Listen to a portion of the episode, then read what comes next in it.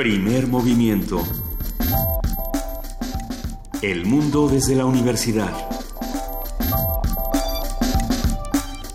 Muy buenos días, son las 7 de la mañana con 7 minutos. Hoy es jueves 27 de abril y esto es Primer Movimiento. Querido Miguel Ángel Quemain, ¿cómo estás? Buenos días. Hola, buenos días, Lisa. ¿Cómo va todo? Pues el país marchando. Parece que tenemos ahora una, un nuevo repunte del atún después de una historia bastante trágica de los últimos 30 años, de los últimos 30 años de, de embargo atunero con Estados Unidos y una relación complicada seguimos salvando delfines desde hace bastantes años y ahora tendremos tal vez la recuperación de un mercado de más de 163 millones de dólares. Pues ya nos tendrás, nos vas a tener que contar toda esa información.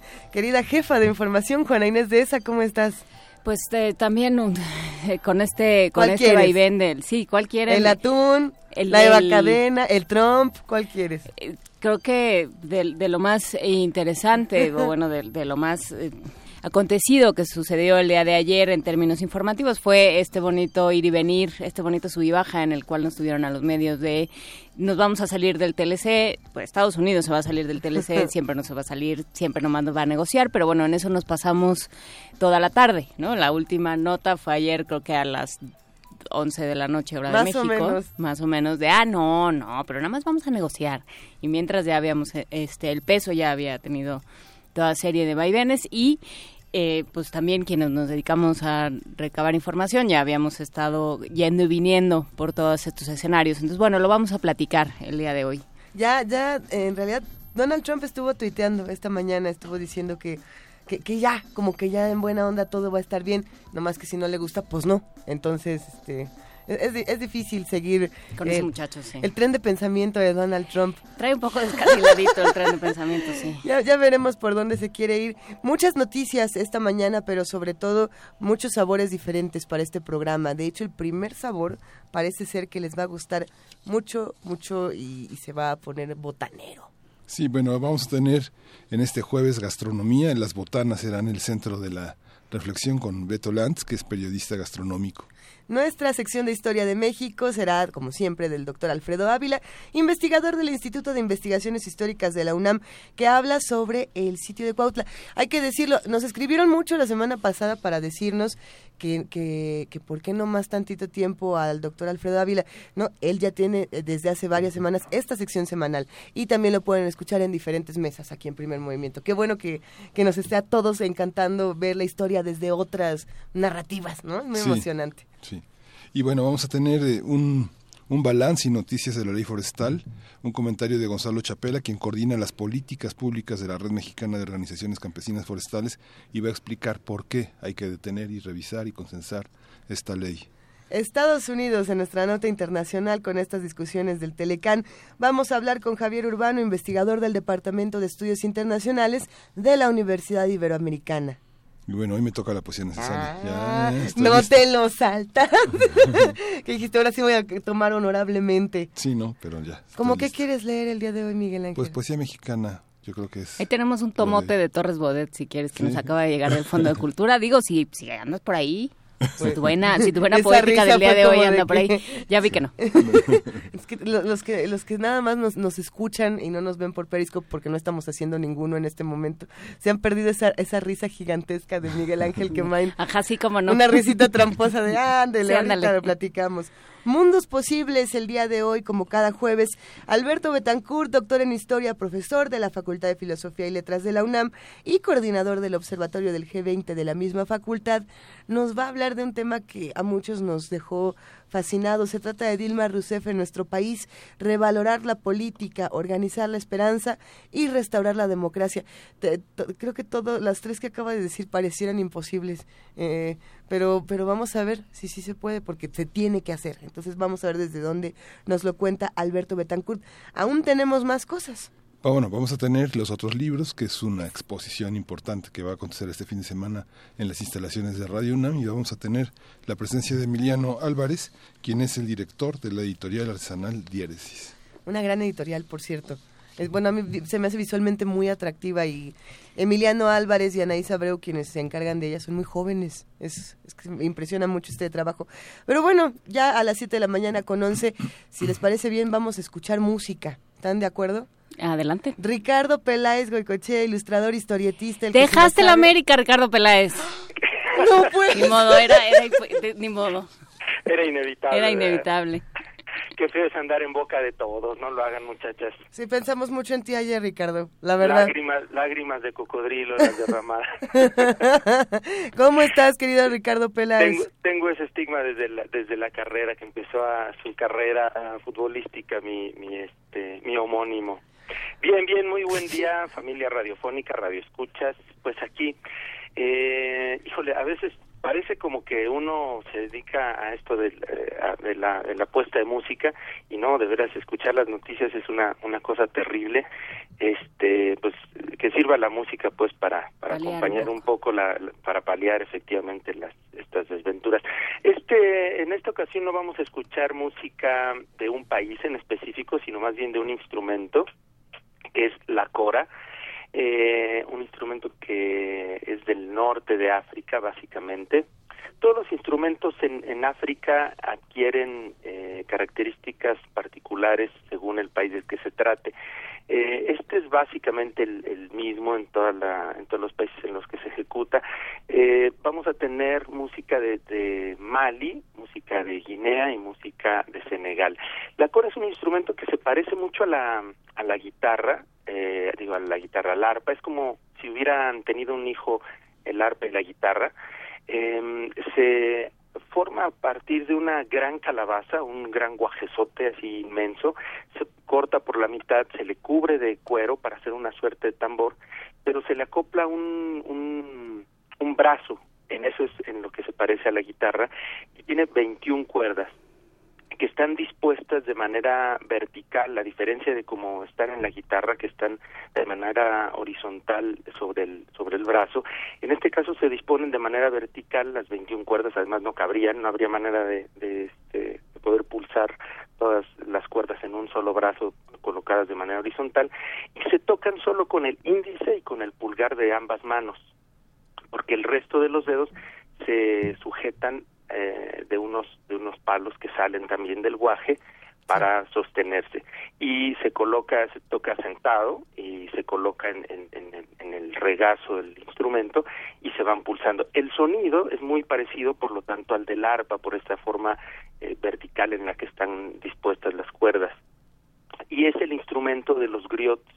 Los griots son los eh, como los preservadores de la de la memoria a través de la narración eh, oral en, en África. Eh, ¿Y qué más podemos decir de este instrumento? Bueno, tiene un sonido muy, muy dulce, justamente parecido al del arpa, eh, muy cristalino, y pues se pueden hacer eh, ejecuciones verdaderamente virtuosas.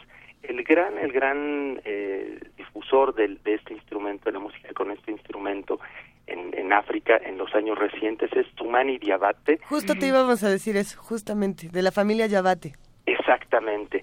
Él, bueno, pues viene también de, de familia de, de, músicos y de él vamos a escuchar la, la primera pieza de un disco que hizo con otro gran, gran músico africano, que es Ali Farka Touré, ahora fallecido. Eh, hicieron dos discos juntos, uno eh, lo dejaremos para alguna ocasión especial, que es una verdadera obra maestra que afortunadamente se edita en México y debe de poder conseguirse todavía la hermosa edición mexicana que sacaron aquí los amigos de Discos Corazón, eh, que se llama En el corazón de la el corazón de la luna, pero del que vamos a escuchar la pieza de hoy con la que abriremos forma parte de otro disco que se llama así como sus nombres Ali y Tumani. Eh, este lo grabaron en Londres, a diferencia del primero que lo grabaron en, en mismo Mali. Uh -huh. eh, de este disco vamos a escuchar la pieza, eh, por acá la tenía, ah, Dudu. Eh, es una pieza pues muy linda, ya la escucharán, es una pieza instrumental. Eh, Ali Farka toca la guitarra y Tumani Diabat toca el, la cora. Mm, luego escucharemos del disco de Tumani Diabat, un disco más reciente en la que toca con su grupo, que tiene un nombre muy curioso, el grupo de Tumani Diabat se llama la Orquesta Simétrica, y le puso este nombre a su banda para representar el equilibrio entre tradición y modernidad, ¿no? Eso es lo que explica él en, la presentación de este disco, y la, la, el equilibrio entre los elementos que componen la tradición y la modernidad, los instrumentos tradicionales, los instrumentos contemporáneos. ¿no?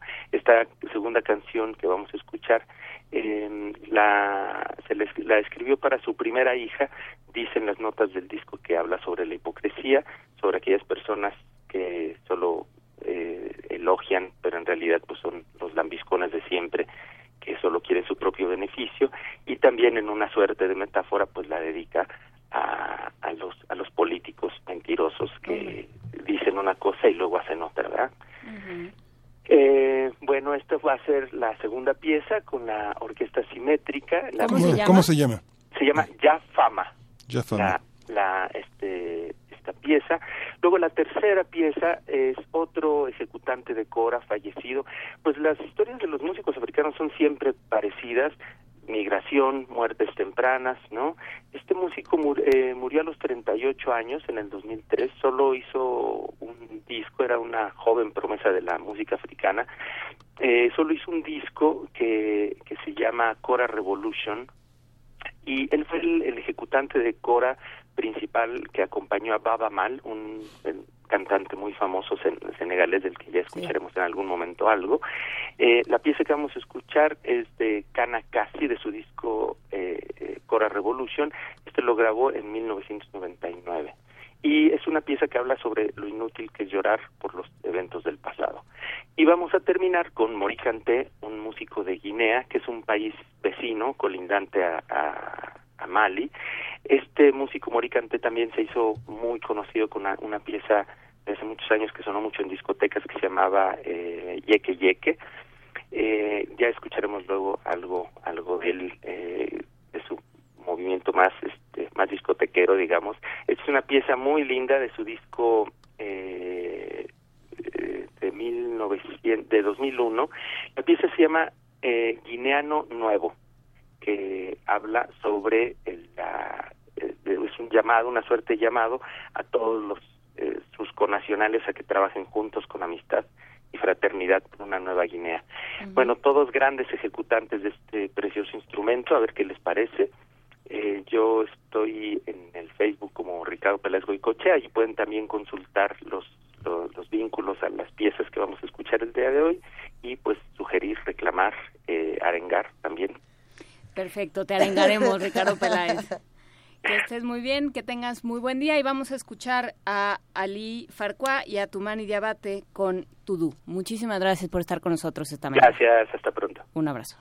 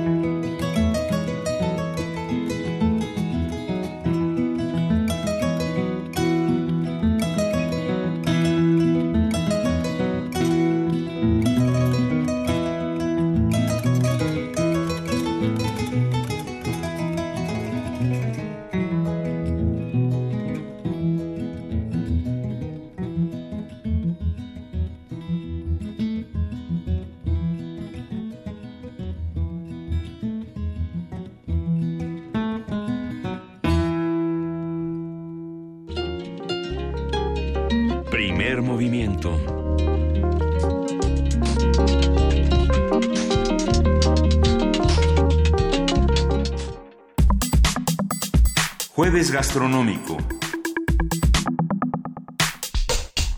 cacahuates, nueces, pasas, pistaches, papas fritas e incluso rebanadas de queso, jamón.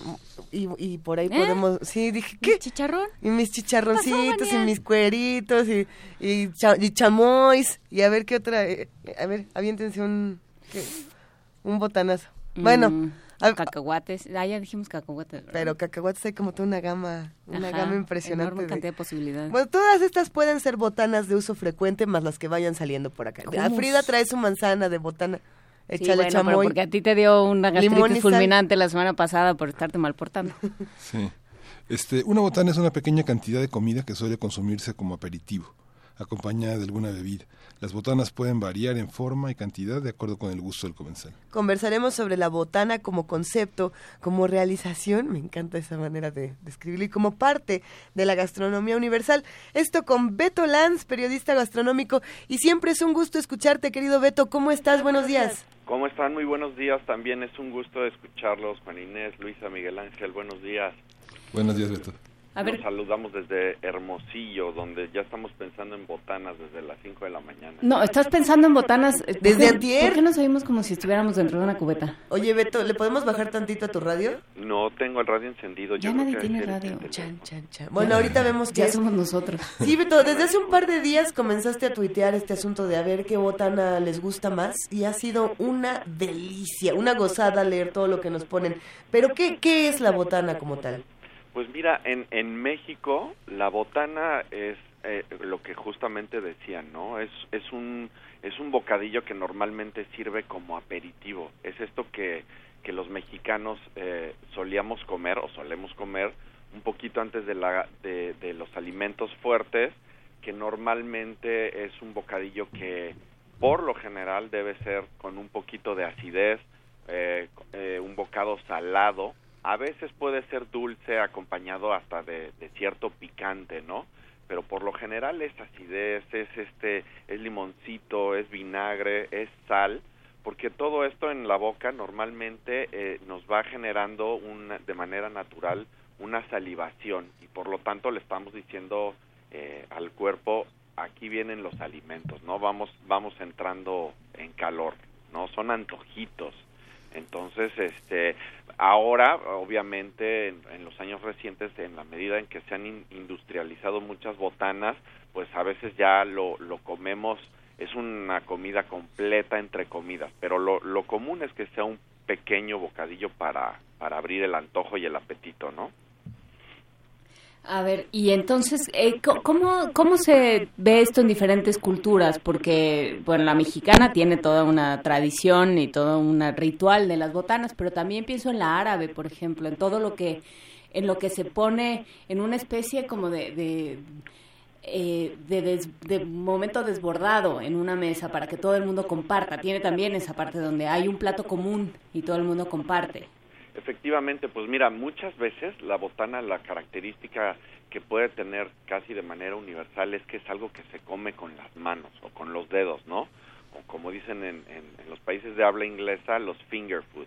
Entonces, por ejemplo, en el, en el Medio Oriente, en los países mediterráneos, pues puede ser simplemente desde una aceituna o un pequeño trocito de, pescado, ¿no? En México incluso las botanas varían de, regionalmente, ¿no? Podemos eh, poner ejemplos como en, la zona de Guadalajara que les gusta comer eh, quesadillitas fritas rellenas de papa o requesón o hasta carnes, eh, carne de res en su jugo, ¿no? Acompañadas de frijoles en la península de Yucatán, por ejemplo, comen unas cosas que son taquitos de aire, que es simplemente una, una tortilla enrollada. Pero que dicen que saben mejor que cualquier cosa en la vida los taquitos de aire.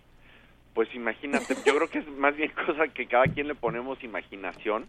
Te digo, son tortillitas enrolladas, este, fritas, simplemente que es otra forma de lo que en el centro comemos los triangulitos de tortilla, es un Como Exactamente, nada más que en este caso son enrolladitos, ¿no? En el en el en el noreste del país, justo a raíz de esta plática, un amigo me decía, bueno, aquí por ejemplo en Monterrey, eh, Alfredo Villanueva, un cocinero del restaurante justamente llamado el, el Botanero en la ciudad de Monterrey, me decía, bueno, aquí por ejemplo desde la carne seca, ¿no? Pasadita por un comal y este con un poquito de salsa de chile piquín y limón, hasta ya sus platitos un poco más elaborados, por ejemplo, como este frijoles envenenados. ¿Qué es un frijol envenenado? Pues puede ser un un frijol bayo o pinto mezclado con un poquito de lo que para ellos son eh, el chicharrón, ¿no?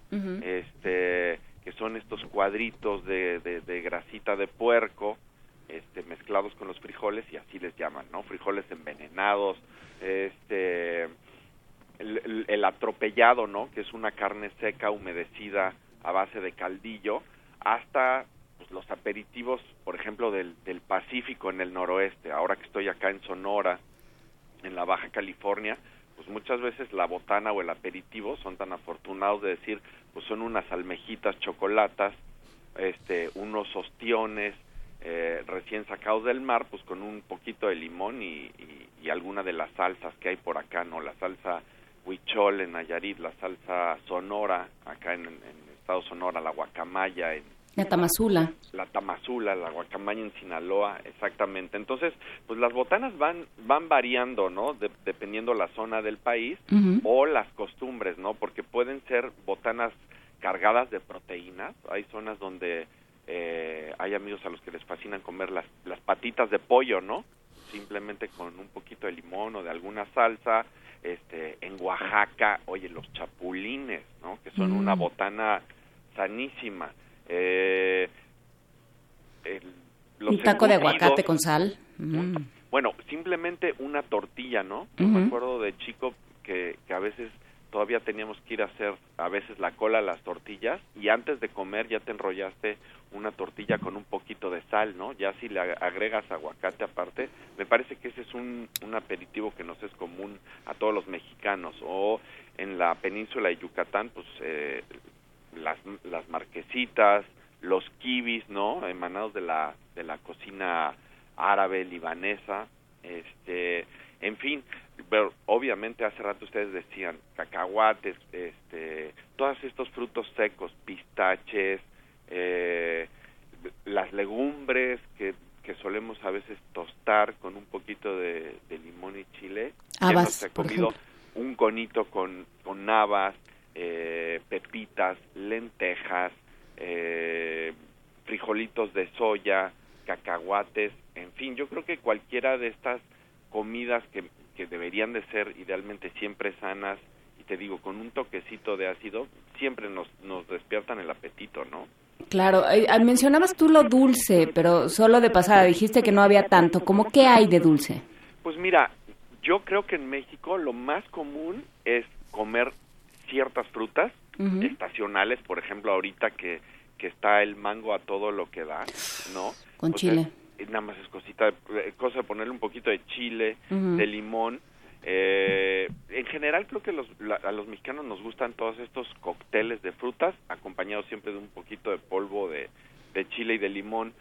También hay, no son tan dulces, pero pues todas estas botanitas como jícamas, pepinos, zanahorias, apios, normalmente acompañados podría ser de, de, un dip, ¿no? De, de, una salsa, este, que son los que muchas veces nos abren el apetito o nos sirven a, manera de tentempié, ¿no? cuando, el hambre arrecia, ¿no? Hasta en la oficina nos comemos esta botana que en el sentido estricto de la lengua castellana pues puede ser un, un remiendo, ¿no? Entonces, este, pues la variedad ahora sí que depende de cada quien y de la región donde nos haya tocado crecer, ¿no? Claro, tiene que ver con, con las costumbres y lo que hay a la mano. Te vamos a volver a marcar a ver si logramos salirnos de la cubeta, querido Beto Lanz. Este, pero mientras ve pensando en más botanas en lo que recuperamos esta conversación. Eh, sí, claramente el problema es la, el, la llamada telefónica porque ya nos salimos de la cubeta. Miguel Ángel Quemay, tú hablabas eh, antes, fuera del aire, hablabas de, de almejas chocolatas, Luisa hablaba de aguachiles, que siempre van, van a ser tu perdición. te van a perder, Luisa, te van a perder. Pero... esta, historia es, es, fascinante porque bueno hay una hay, toda, una visión antropológica y histórica de la comida.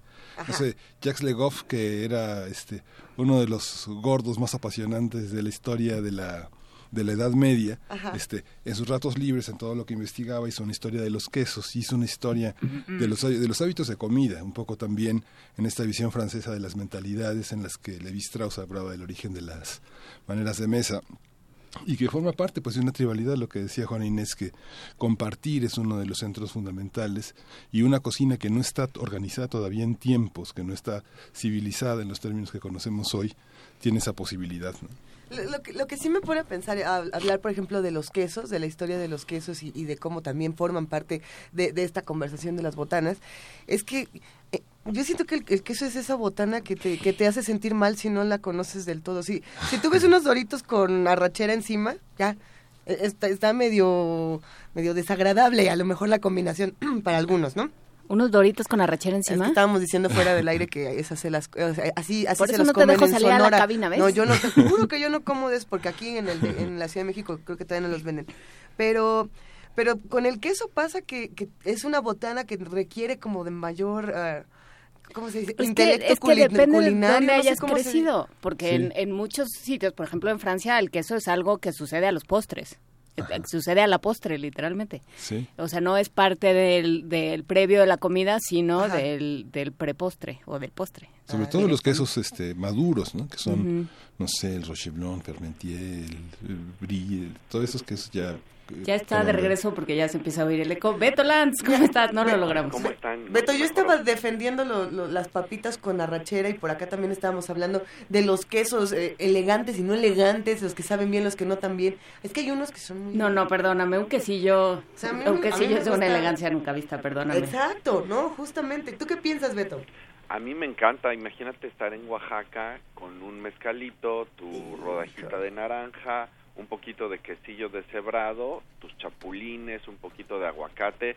Efectivamente, en Francia los quesos son eh, considerados un, un postre, pero, pero en México afortunadamente no tenemos esa limitante y aquí desde la entrada, ¿no? Desde quesos frescos, queso panela, queso de cincho, eh, me parece que es, es algo que, que sí lo hemos acostumbrado para abrir el apetito. A mí me encantan, ¿no? Sobre todo que aquí tenemos quesos de sabores un poquito menos intensos que por un lado nos van atenuando un poquito el hambre y por otro lado nos nos antoja probar más cosas no estos sabores cremosos siempre nos ayudan a mí me gustan muchísimo que podríamos ir, haciendo categorías de las botanas como las cremosas, las chilosas y así podríamos ir eh, dividiendo todo, todo este camino de las botanas. Por ejemplo, las tlayudas es, una, es una botana fantástica. ¿Es botana?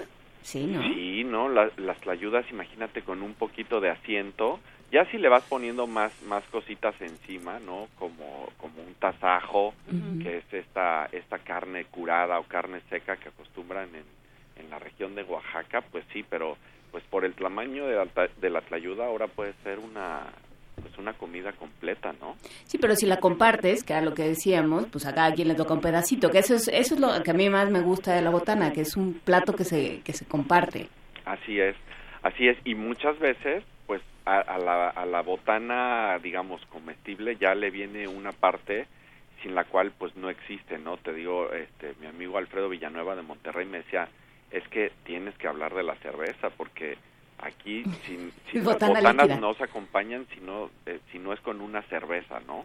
A ver, vámonos todos juntos entonces al lado de las cantinas, donde la botana es algo fundamental y que además se ha satanizado de una manera muy interesante porque no, quizá no tendría por qué verse desde este lado. ¿Tú cómo has vivido la historia de las botanas en las cantinas, querido Beto Lanz? Pues mira, normalmente creo que eh, eh, tiempos tiempo atrás nos daban, por ejemplo, este, unas habitas, en algunas otras cantinas, eh, pues cueritos, eh, ostiones, ¿no? Te digo, depende en dónde estés en esa cantina. Poco a poco se ha venido convirtiendo a veces ya en el plato completo o en una serie de platos compartidos al centro de la mesa, a veces cada vez más caros, pero lo que lo que sí eh, sigue prevaleciendo en algunas partes es que en el consumo de tu bebida, de tu cerveza normalmente, ya viene incluida una serie de botanas que, a veces en la, en la tercera o en la cuarta ya estás completamente satisfecho, ¿no? Los botaneros afortunadamente siguen siendo una muy buena costumbre en muchas partes de, del país, ¿no? Sí, estábamos dando un, poco un enfoque antropológico a este tema de la, de la botana. Y la botana también es una medida, le mide la temperatura a las personas con las que te reúnes. Hay gente muy voraz que se acaba la botana, que mete las manos y se, se acaba todo, ¿no? Esta, esta, esta, Beto, esta, estas fronteras entre el buffet que de alguna manera pone, de, borra las fronteras del gusto y de los tiempos de la comida, la, la, comida en cuatro o cinco tiempos, que es donde entra la botana, la entrada, este, el plato fuerte, etcétera. ¿Cómo, ¿Cómo conviven en la cocina mexicana? ¿Es una cuestión de clase? ¿Es una cuestión de gustos? ¿Cómo, cómo se ve? ¿Cómo lo ves tú? Me parece que no. Yo creo que en general todos los mexicanos de, de cualquier clase social tenemos la muy buena costumbre de, de empezar a, comer pequeñas porciones o a picotear este desde desde, mucho antes de comer o sea desde la cocina. Creo que muchas veces quien está cocinando ya está picoteando no y se van sirviendo pequeños platos que van saliendo a la cocina o que van llegando para que para que todos vayan eh, eh, entrando en el en el en el estado de ánimo no muchas veces por ejemplo pensemos en el guacamole no esta esta botana que, que nos es común a la mayoría de los de los mexicanos que es esta salsa de de normalmente molcajeteada de aguacate con cebolla chile eh, jitomate que ahora se ha vuelto eh, pues una de las eh, partes de la de la gastronomía de la cultura eh, culinaria mexicana que, que se exportan por todo el mundo, ¿no? Siendo así que gracias al guacamole en buena medida el, el aguacate es uno de los productos eh, agrícolas eh, de, exportación que más le genera a nuestro país, no solo, no solo en, en, divisas, ¿no? sino también culturalmente. El, el simple hecho de recordar que eh, el, el, mayor consumo de un alimento durante el partido del Super Bowl en Estados Unidos, pues es el, es el aguacate, gracias a la botana del guacamole, ¿no? Es compartir, la botana es compartir, ¿no? Aquí tenemos comentarios interesantes en redes sociales, querido Beto Lanz. Por acá, eh, Sandra Elena Pándura nos escribe y dice, en mi pueblo, en Sonora, los taquitos de nada son riquísimos con salsa roja, que era lo que decíamos al principio. Y también por aquí, Andrea González nos dice, las botanas entre más saladas y grasosas son más culposas, pero saben mejor. Eh, sí, hay un tema con, con la botana grasosa y todos los oscuros placeres que puede guardar el ser humano. Eh, pero vamos a hacer un acto de imaginación, Beto Lanz, y si estás de acuerdo conmigo, vamos a imaginar que nos invitaste a tu casa y entonces nos, nos preparaste unas botanitas. Tus botanas favoritas, ¿cuáles son? Mira, a mí me encanta la carne seca, personalmente, desde estas tiritas de, de carne seca con, con un poquito de, de salsa de chile piquín o de salsa de chile chiltepín, ahora que estoy acá en Sonora, y un poquito de limón, yo sería lo primero que, que, que les regalaría si la economía va muy bien, pues unos, unas este, tiritas de, de jamón serrano o, o, de jamón ibérico, pues la verdad es que acompañado con aceitunas y a lo mejor un poquito de vinito de Jerez o, o unas cervezas sería lo que yo lo que yo les ofrecería porque me encanta. Pero estando acá en Sonora, por ejemplo, si estuvieran acá, no en mi casa, pero viajando conmigo, les diría, oye, antes de comer, ¿qué tal si nos vamos a comer unos taquitos de tripita frita con tortilla de harina? Sí, por favor. Tuvimos una discusión muy, muy acalorada antes de, empezar el programa sobre los tacos de tripa. De sesos y de ojo. Es que justamente decía que hasta hace muy poco tiempo... había el equipo tripa y el equipo... Mm, mm. Yo, yo era del equipo antitripa, querido Beto Lanzi, y he descubierto que es uno de los placeres más este, profundos, deliciosos. Pero pero sí, los que nos dan miedo por acá son los de... ¿Cuáles Ojo y sesos. Ojos, eh, los de lengua. los de lengua. A mí no me dan miedo, pero... A mucha gente le da miedo. Desgraciadamente, el, el precio de la lengua, ayer hablaba con una señora en el mercado aquí en Hermosillo, se ha elevado tanto, pues que ya es un, ya es un lujo, ¿no? Ya no es una, una botana, entonces podemos descartar los tacos de lengua porque aquí, por ejemplo, me decía la señora, en noviembre o diciembre la lengua ya llega a 800 pesos el kilo. Ayer en un puesto aquí de, de Hermosillo, donde normalmente venden tacos de cabeza y todo lo que salga de ella, que puede ser lengua, cachete, ojo, etcétera, el puro taco de lengua está en 65 pesos el taco. Entonces, ahora sí que ya son de esas este, son bienes suntuarios. Lujosas.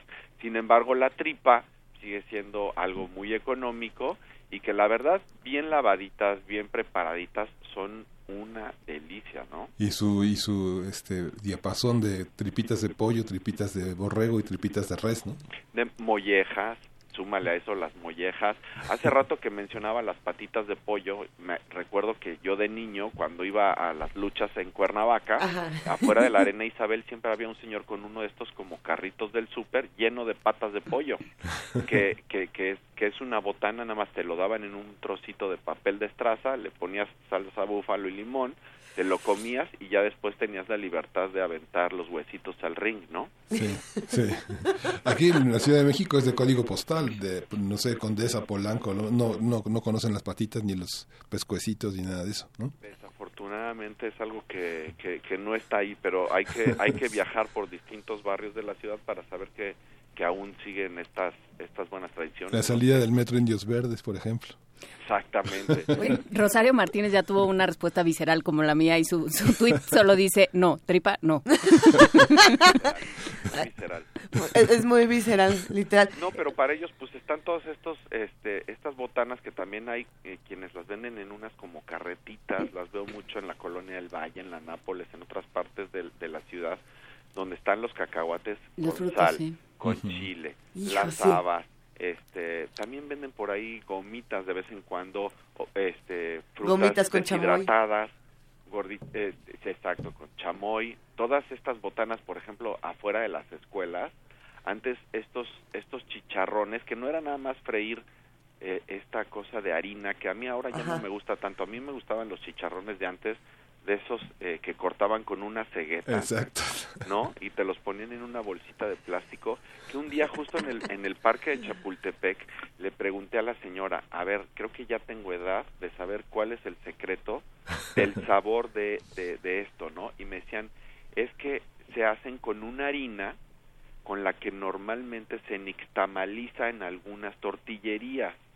Entonces me quedé pensando y, y hacía toda una lógica, porque tú por más que trataras de hacer esta fórmula de, harina con agua y lo sometieras a cierta fritura o a cocción en el horno, nunca vas a igualar ese sabor. Y resulta que sí, que es una, una harina este, mezclada de maíz y de, y de trigo con la que y un poquito de, de esto como no no es la cal exactamente pero es este polvo que extraen a veces de algunas lagunas, por ejemplo en Tlaxcala, y que usan para nixtamalizar, y es eso lo que le da ese sabor al chicharrón de escuela. De caliche.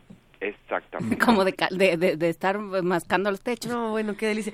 ya nos hicieron todavía muchos comentarios en redes y nos han recomendado muchas cosas que ya se nos antojaron, pero por ahí varios repetían y con eso podemos despedir esta conversación, Beto. A ver, a ver si tú, si tú le quieres entrar, o no sé si ya le entramos al tema, que por qué le decimos la botana a, alguien así como ya. Ya lo agarraron de botana. Ya te agarraron de botana, que con, que, pero son varios los que lo preguntan con genuina, con genuina pasión. ¿Qué, qué, ¿De qué se trata esto? Y, el flechador del sol pregunta, ¿qué es el chito? pregunta así, pero con, con desesperación. ¿Qué es el qué? El chito. El chito. Ah, el chito. Bueno, este, ancestralmente eh, a México nos llegó la costumbre de curar carnes al sol y curarlas con sal para su conservación. Entonces el chito tal cual se le llamaba a la carne seca de chivo que muchas veces eh, eh, se llevaban los pastores al campo en sus largas travesías y, y, pues no se les echaba nunca a perder y era la forma de, de consumir proteína. Los ejércitos este, mexicanos se dice que cuando cuando esperábamos a las tropas que en su momento eh, vinieran a los franceses, por ejemplo, a los estadounidenses, el ejército mexicano siempre traía en un morralito unos trozos de chito, que era la carne de chivo. Me, me contaban incluso unos amigos en Tehuacán, en la Mixteca, que, que, el chito muchas veces acompañado de una tortilla, lo que hacía el, el, el pastor era untar la tortilla con el trozo de chito de chivo para darle el sabor a la tortilla y que esta persona, aunque sea eh, psicológicamente sintiera que se estaba echando un taco con contenido de proteína. El chito es la carne seca del, del chivo, ¿no? Y, y sobre lo que ustedes decían, ¿qué es la botana? Porque a la gente dice, ya lo agarraron de botana.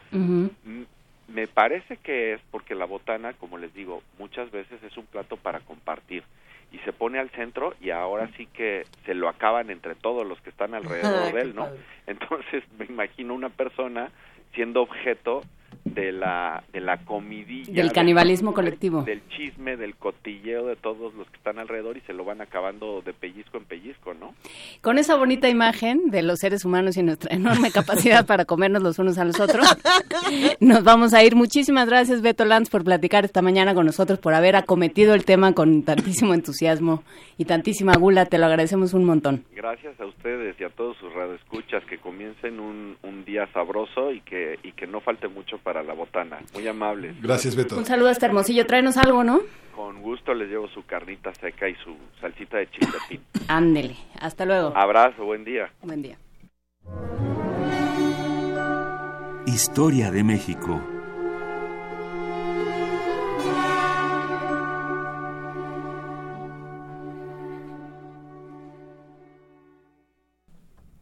Siete de la mañana con 50 minutos y ya está eh, para otro tipo de pláticas históricas, ya está con nosotros Alfredo Ávila, investigador del Instituto de Investigaciones Históricas de la UNAM. ¿Cómo estás, Alfredo? Buen día. Hola, Juana Inés, buenos días.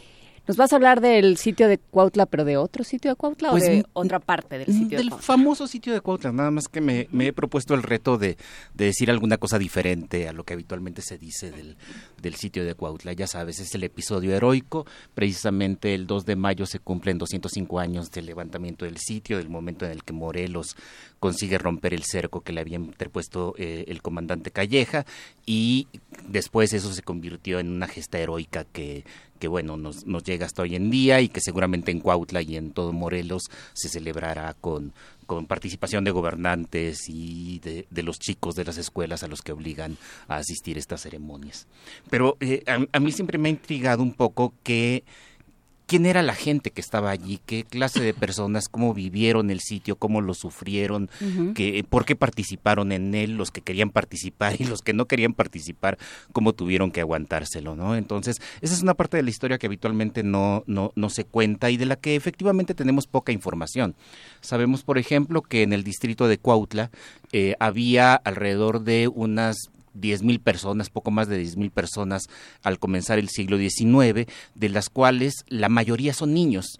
Eh, eh, y esto lo empatamos un poco con la charla de la mesa del, del martes sobre, sobre los niños. La mayoría son niños, lo cual nos hace eh, mucho sentido si pensamos después en el famoso niño artillero o si pensamos en el batallón de los emulantes, que es un batallón de, de infantes, de niños entre 7 y 14 años, que se formó durante la época del sitio. Entonces, esto se debe en muy buena medida a que es una población que ha estado creciendo gracias a una relación de amor-odio con las haciendas. Se trataba de una población, de una población fundamentalmente indígena que eh, en los últimos en las últimas décadas había visto cómo se iban rodeando de haciendas azucareras. Y estas haciendas azucareras en un primer momento resultaron benéficas para la población porque le permitían a los campesinos de los pueblos eh, ir a trabajar como jornaleros a las haciendas. Entonces además de, la producción de maíz propia de la comunidad pues tenían allí un ingreso adicional que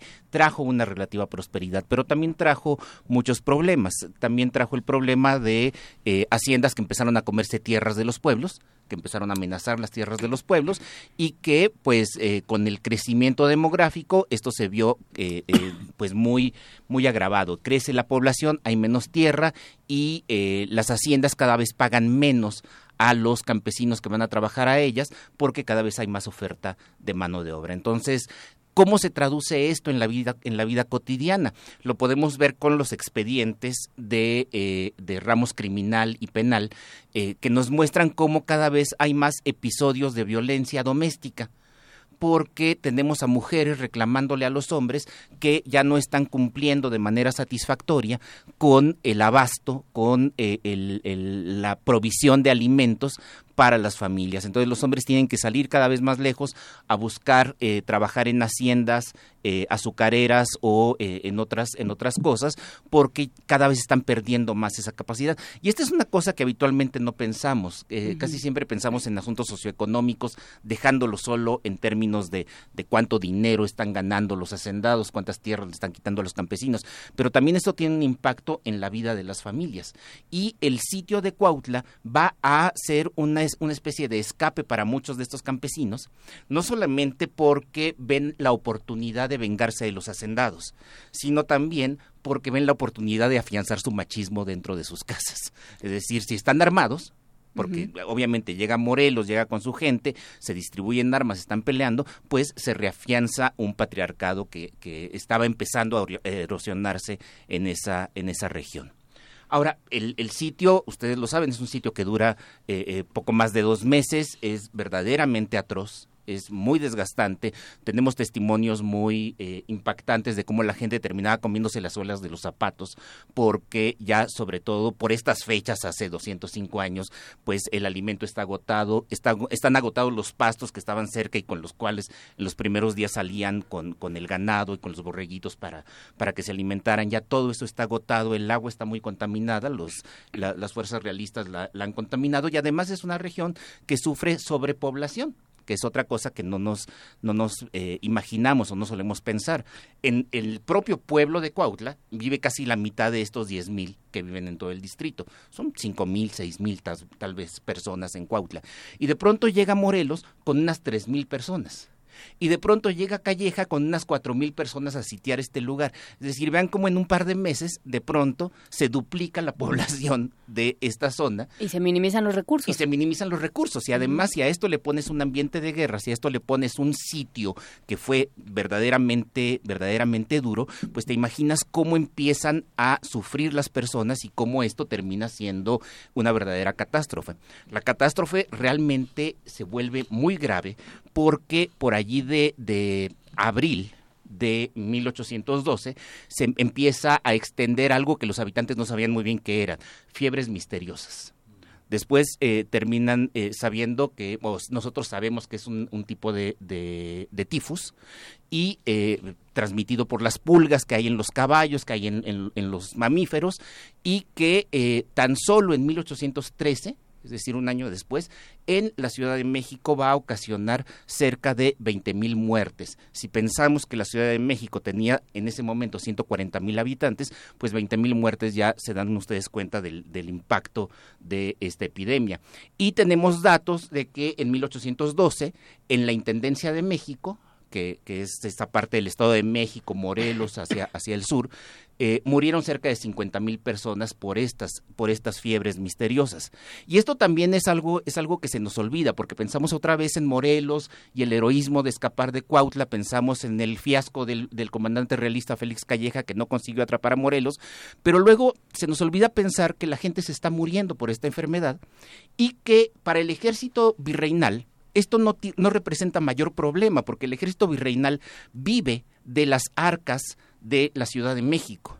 Pero pensemos en el ejército insurgente. El ejército insurgente vive de las aportaciones de las comunidades.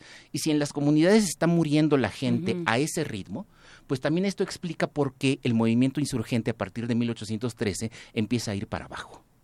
Entonces, fíjense como un episodio que, que, de pronto la historiografía nos presenta, ya saben, como el hecho heroico, el niño artillero, Morelos, eh, tiene muchas más implicaciones para la gente de a pie para la gente que eh, eh, vive su vida todos los días. Tiene muchas más razones que estas que, que presenta la historia de, del heroísmo, del nacionalismo, de los grandes ideales. En realidad, pues es que está sustentada en el hambre y en la enfermedad. Está sustentada en el hambre, en la enfermedad, pero también en la vida familiar y en los motivos que tienen las personas para ir a ganarse la vida cada día que, eso es algo que, a veces se nos olvida. Casi siempre cuando pensamos en los grandes movimientos revolucionarios en México, nos imaginamos que la gente por algún motivo extraño decide un buen día levantarse e ir a matarse, eh, ir a matar y ser matado.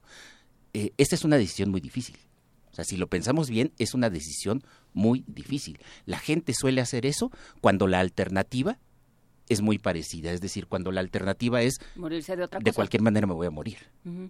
Entonces, eh, eh, esto es algo que sucede en, en, Cuautla. Y esto lo quiero enlazar también con algún comentario que hicimos la semana pasada o en las redes sociales que llegaron acerca de qué pueden hacer los profesores para enseñar la historia de México y que la historia de México sea un poco más fácil de entender para los chavos, para, los estudiantes, sobre todo secundaria. Eh, yo creo que va por allí va por hacerles entender que la historia es la historia de todos los días y es la historia de todos nosotros. Y que si bien la gente de Cuautla y los niños que estaban en Cuautla y las mujeres que estaban en Cuautla eh, padecieron la guerra y ahí estaba el gran Morelos tomando decisiones y estaba eh, Matamoros que sale a buscar ayuda y todas estas cosas que sabemos. Y está un comandante realista como Félix Calleja que es muy duro y que está dispuesto a llegar hasta las últimas consecuencias, pues también es verdad que las mujeres siguen haciendo tortillas, también es verdad que hay unos pobres asustados que nunca se querían unir a la insurgencia, pero que de pronto se ven en un sitio y están del lado insurgente. Y que sus motivos eran tan legítimos y tan cotidianos como de los de aquellos que sí se lanzaron a la guerra y que querían la independencia. Quién sabe de qué cosa, porque todavía no quedaba muy claro de qué querían la independencia. Y desde luego sí, esa, es, todo eso es la historia, ¿no? Que es eh, lo que hablábamos hace rato también de la historia de las mentalidades y de estas formas de entender la historia ya no desde, desde la monografía y desde el toque de bandera y los pobres niños asoleados en la, en la ceremonia cívica y esas cosas, sino desde el, eh, desde abajo, realmente qué estaba sucediendo, la visión microscópica de la historia. La visión microscópica que se enlaza con, con esta otra visión. Es decir, el sitio de Cuautla representa muchas cosas, representa cambios muy drásticos para la gente que vive allí, para la gente que vive en lugares tan lejanos como Zacatecas, a donde también llegó la, la epidemia, eh, también para José María Morelos, que de pronto se da cuenta de que ya no puede seguir avanzando hacia Puebla, que ya no puede seguir avanzando hacia el norte, que no tiene fuerzas. O sea, para eh, Morelos, el gran eh, triunfador de mil batallas en el sur, de pronto se da cuenta de que cuando llega a esta zona, a la zona de los altiplanos, ya no puede seguir avanzando, no tiene capacidad militar para hacerlo, y entonces decide irse a Oaxaca, que es una zona importante, pero periférica. Por supuesto, pues bueno, ahora que vengan los festejos y las conmemoraciones del sitio de Cuautla, recuerden todas estas conversaciones, recuerden también libros como El nombre de Cuautla de Antonio Malpica, publicado por SM en la colección Gran Angular, que también anda por ahí. Y bueno, pues muchísimas gracias Alfredo Ávila del Instituto de Investigaciones Históricas de la UNAM por esta conversación. Gracias, con ellos. Primer movimiento. Hacemos comunidad.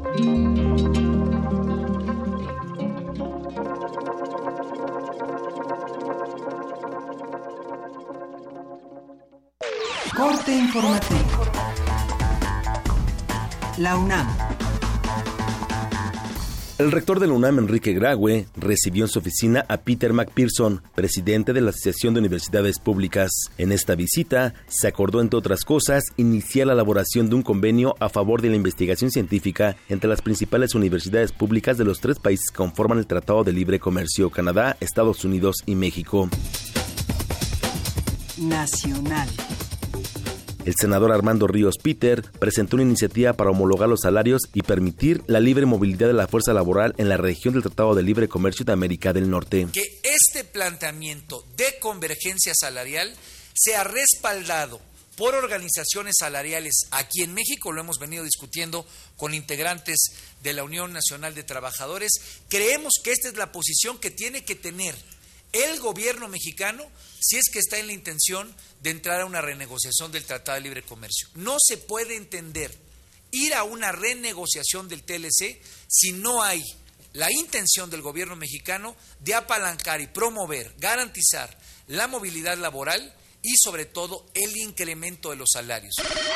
La propuesta, impulsada también por el ingeniero Cuauhtémoc Cárdenas, busca que se establezcan criterios que regulen el salario mínimo, garantizando la convergencia salarial con los principales socios comerciales del país. Yo creo que si se va a negociar el acuerdo de libre comercio, se va, a renegociar, este eh, aspecto de nivelación salarial deberá ser fundamental en la posición que adopte el gobierno de México y deberá ser fundamental el que se eh, agreguen medidas, medidas para eh, poner efectivamente condiciones de equidad en relación a la situación de desarrollo en los países que puedan suscribir o resuscribir este, este tratado.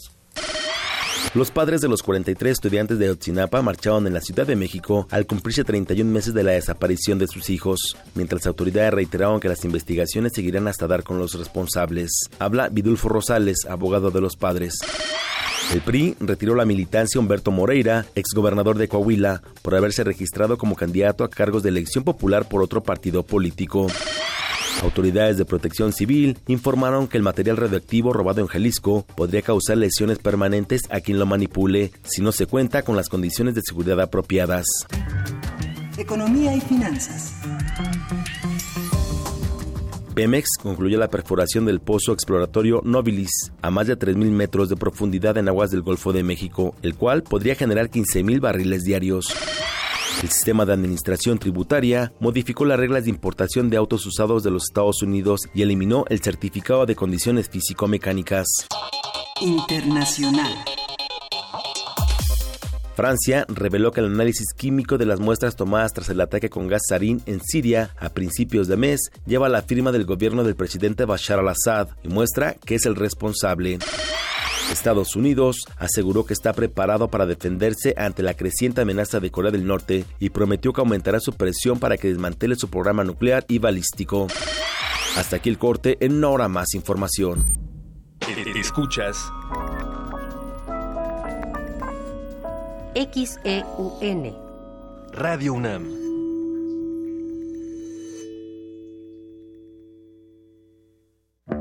Los independientes. Los de editorial emergente. Los artesanales. Aquí se reúnen las alternativas literarias. Los otros libros. Tianguis de apoyo a la diversidad textual. Del 28 al 30 de abril. Adolfo Prieto 133, Colonia del Valle. Entrada libre. Descubre novedades editoriales y llévate grandes sorpresas. Radio UNAM.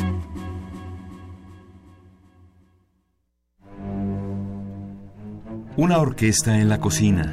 Cuarteto de cuerdas en el auto. Y un violonchelo solista sentado en el sillón favorito de la sala.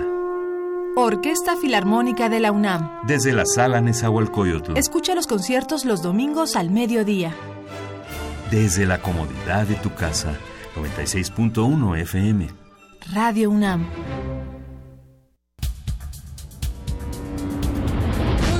Tardes, bienvenidos sean todos ustedes a Prisma RU por Radio UNAM. Yo soy Deyanira Morán. Esta es la información deportiva. Se homologarán todos los procedimientos. Hasta aquí el reporte. Zarpazo RU. Prisma RU de lunes a viernes. De lunes a viernes. De 1 a 3 de la tarde por el 96.1 de Radio UNAM. Siempre hemos tenido que luchar. Dejamos nuestra huella en la historia. Y he aquí todo lo que hemos logrado.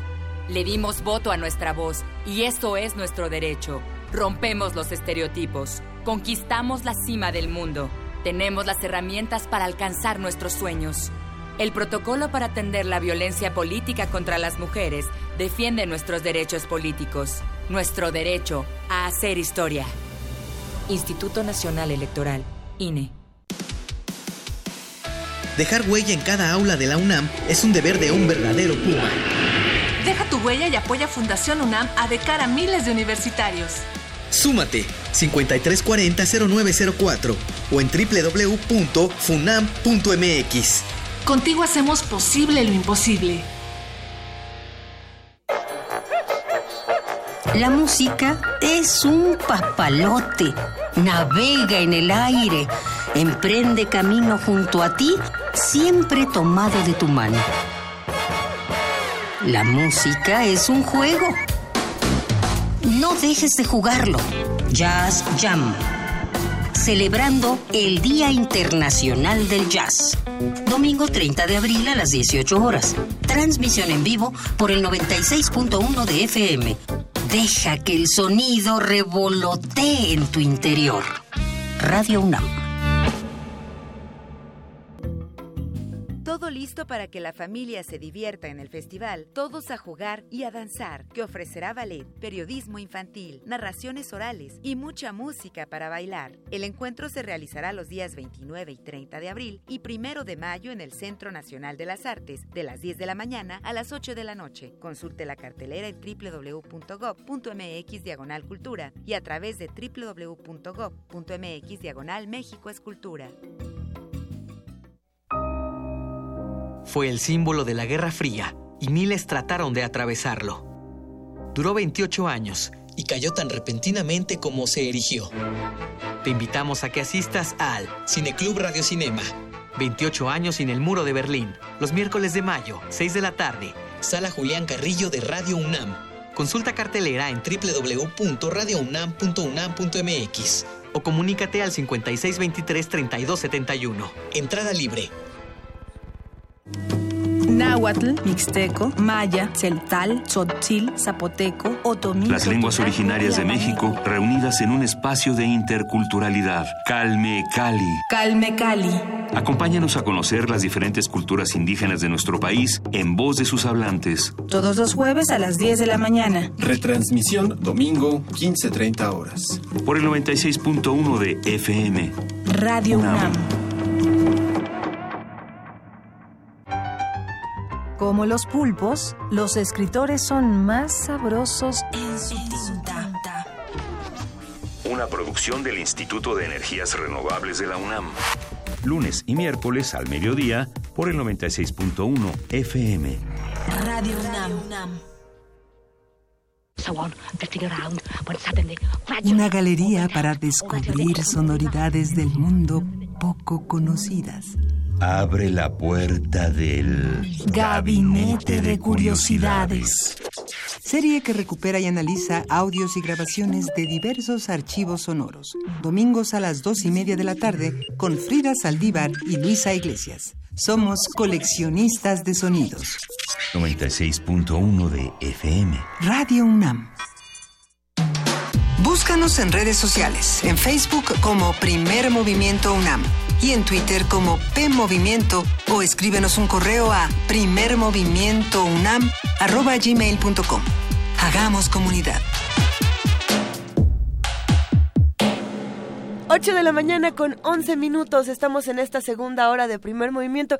Y si ustedes que hacen comunidad con nosotros supieran la cantidad de barbaridades que estábamos diciendo fuera del aire, querrían venir a Adolfo Prieto 133 nomás a decir de qué, an- qué- de qué andan hablando. Qué bueno que existe el fuera del aire, ¿Qué están haciendo? Qué bueno que existe lo obsceno. Pero más allá Es lo de... obsceno. Oh, si, les interesa esta obscenidad, acérquense a Adolfo Prieto 133, Colonia del Valle, porque la sala Julián Carrillo en Radio UNAM es un espacio muy interesante donde ocurren muchas cosas. Acérquense a esta estación porque este fin de semana los otros libros nos presentan esta otra parte de, las ferias de libro tradicionales. Este es un tianguis de libros de editoriales independientes, de libros de artistas, de editores, de encuadernadores. No, se lo pueden perder. Tanta cosa que pasa en Radio UNAM, ya se irán enterando. Si vienen aquí al chisme, se va a poner sabroso. Pero ¿qué también se puso sabroso, querido Miguel Ángel Quemain?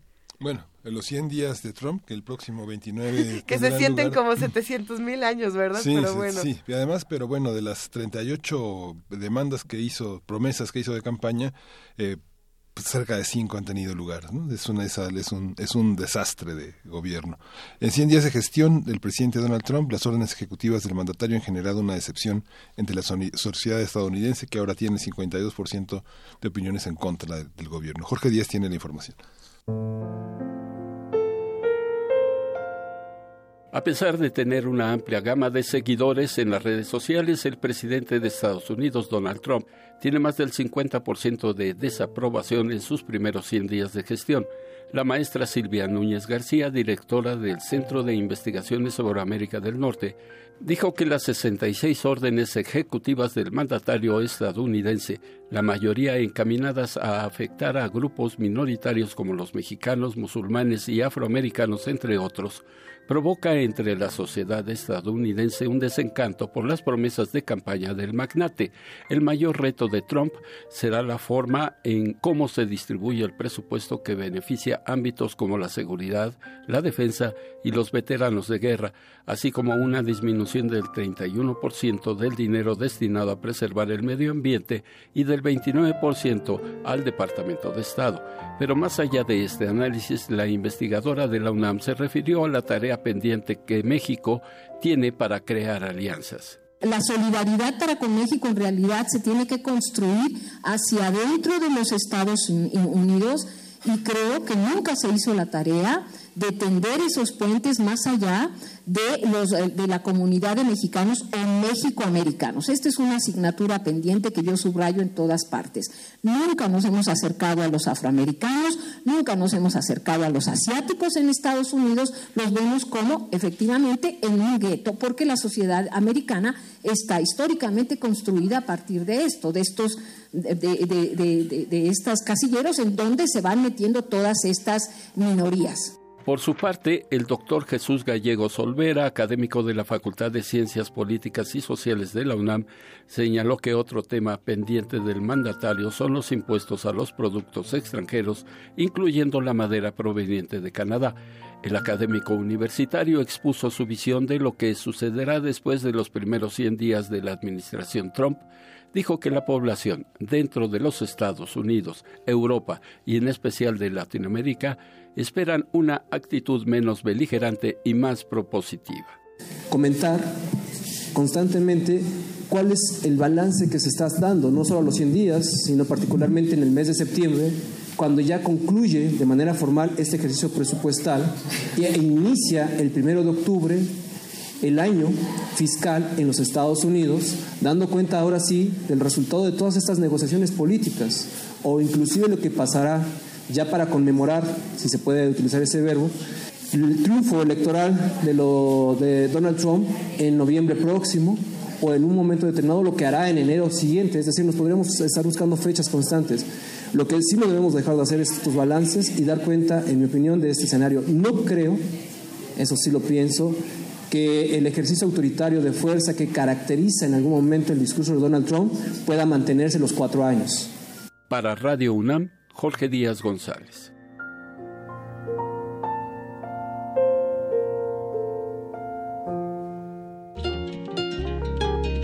Primer movimiento.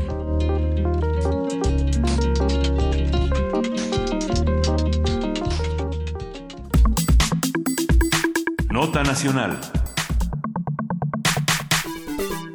La semana pasada, organizaciones ambientalistas alertaron sobre las intenciones de la senadora de la Comisión de Medio Ambiente, Ninfa Salinas, para conseguir que el Senado apruebe la minuta de la Ley General de Desarrollo Forestal Sustentable. De acuerdo con el Consejo Civil Mexicano para la Silvicultura Sostenible, la Red Mexicana de Organizaciones Campesinas Forestales y el Centro Mexicano de Derecho Ambiental, el Partido Verde, cito, está ignorando las peticiones de más de 30.000 personas y cientos de organizaciones de productos forestales, representantes de pueblos indígenas, técnicos y académicos que han exigido un proceso de consulta y revisión profunda de los contenidos de la minuta de la ley forestal. Representantes comunitarios plantearon que, previo a la aprobación de la ley forestal, se debe hacer una consulta amplia que incluya la participación plena y efectiva de los ejidos y las comunidades. Así que analizaremos lo ocurrido con esta ley, lo que ha pasado, con lo que no ha pasado, cómo interviene cada instancia y qué escenarios se plantean.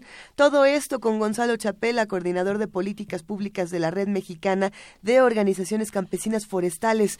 Gonzalo, muy buenos días, ¿cómo estás? Muy buenos días, buenos días al auditorio. Cuéntanos, por favor, Gonzalo, ¿qué es lo que está ocurriendo en este momento o hasta dónde vamos en esta historia de la ley forestal? Bueno, como sabemos, está terminando el periodo de sesiones de primavera, digamos, y hasta este momento no ha sido dictaminada la, la ley que aprobaron los diputados el 7 de marzo pasado. Eso nos hace pensar que los senadores han tenido el buen criterio de considerar que vale la pena abrir un periodo para enriquecer la ley con cosas que se han quedado fuera y sobre todo para darle legitimidad a un instrumento legal que necesita ser conocido, ser discutido y donde todos nos podamos reconocer en él. Eh, tenemos entonces cuatro meses adelante que podríamos, esperamos que eso sea, que ese sea el caso, eh, donde podríamos discutirlo y, mejorarlo para en septiembre poder regresar nuevamente y, tener un buen pues una buena ley estamos a favor de una buena ley reconocemos que hay una necesidad muy grande de hacer una reforma y hemos trabajado por años en la formulación de esa reforma hay una parte de, un tejido de un tejido fino en el que desde la iniciativa de ley hasta ya la aprobación, ¿cómo, cómo participaron los partidos? ¿Hay conciencia, hay, hay ese nivel de conocimiento de las implicaciones que, es, que va más allá de, preservar arbolitos, por ejemplo? Bueno, nos hemos enfrentado a muchos, mm, no quiero llamarle mitos, sino, sino ideas a veces muy, muy simples de lo que, de lo que es este, este asunto. Eh, podemos hablar del, del programa de reforestación de, del, sexenio anterior, pues que es una manera muy simplista de ver de ver de ver el tema. Eh, en realidad lo que tenemos aquí son muy diferentes ecosistemas, eh, muy diferentes condiciones y eh, una interacción muy grande entre entre actividades agrícolas, pecuarias y la y la parte forestal. Y esto implica pues cerca de 12 millones de personas que viven en esas en esos territorios forestales que en donde interactúan todas estas todas estas actividades. Y eso pues nos obliga a un montón de cosas como como por ejemplo eh, hacer en la ley forestal una serie de disposiciones para poder concurrir y poder interactuar en los espacios y con los programas y los instrumentos de política pública que existen para el desarrollo rural. Sí, además esas, muchas cosas, sí. Además, esas personas, de esos 12 millones, la tercera parte vota, y son territorios y comunidades, ejidos y pueblos originarios que tienen su gobierno y que, y que, que se enfrentan a alcaldías, a municipios y a gobiernos estatales. Muchos casos, sí.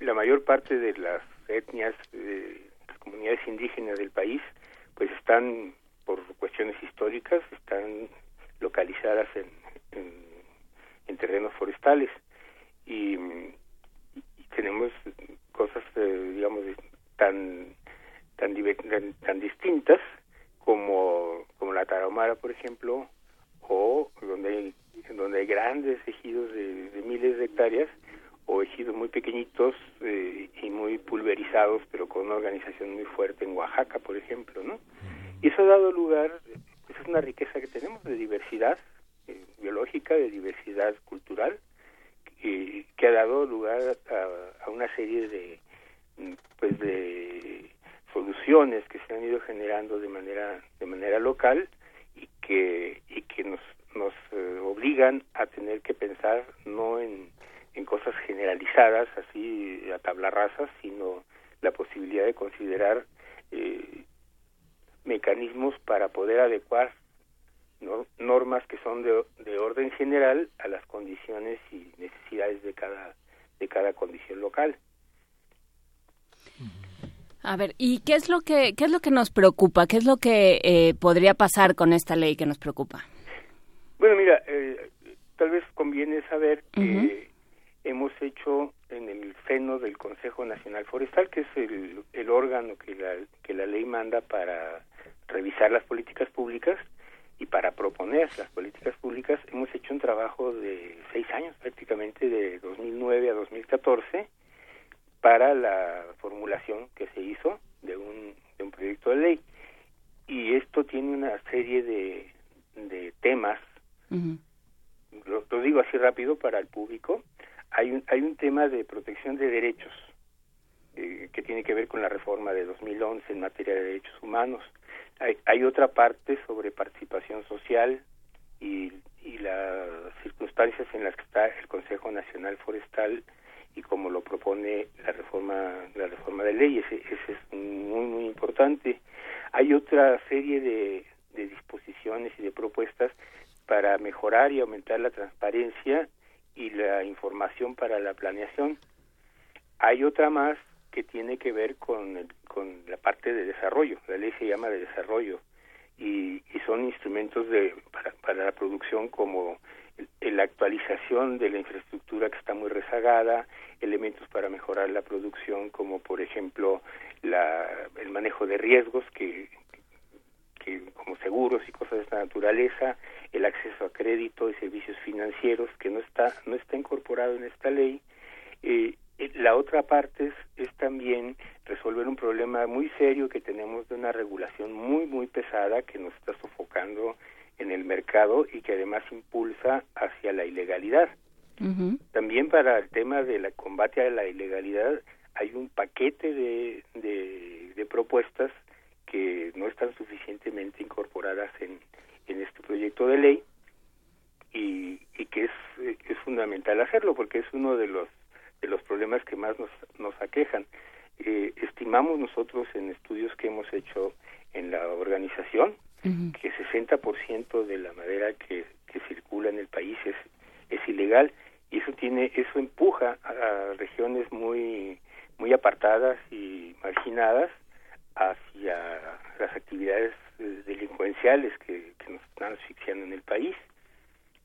Y hay otra hay otra cuestión muy importante también que es una nueva organización de la gestión forestal y de la participación eh, social y, y, de la concurrencia de, los gobiernos en sus órdenes y, en los sectores.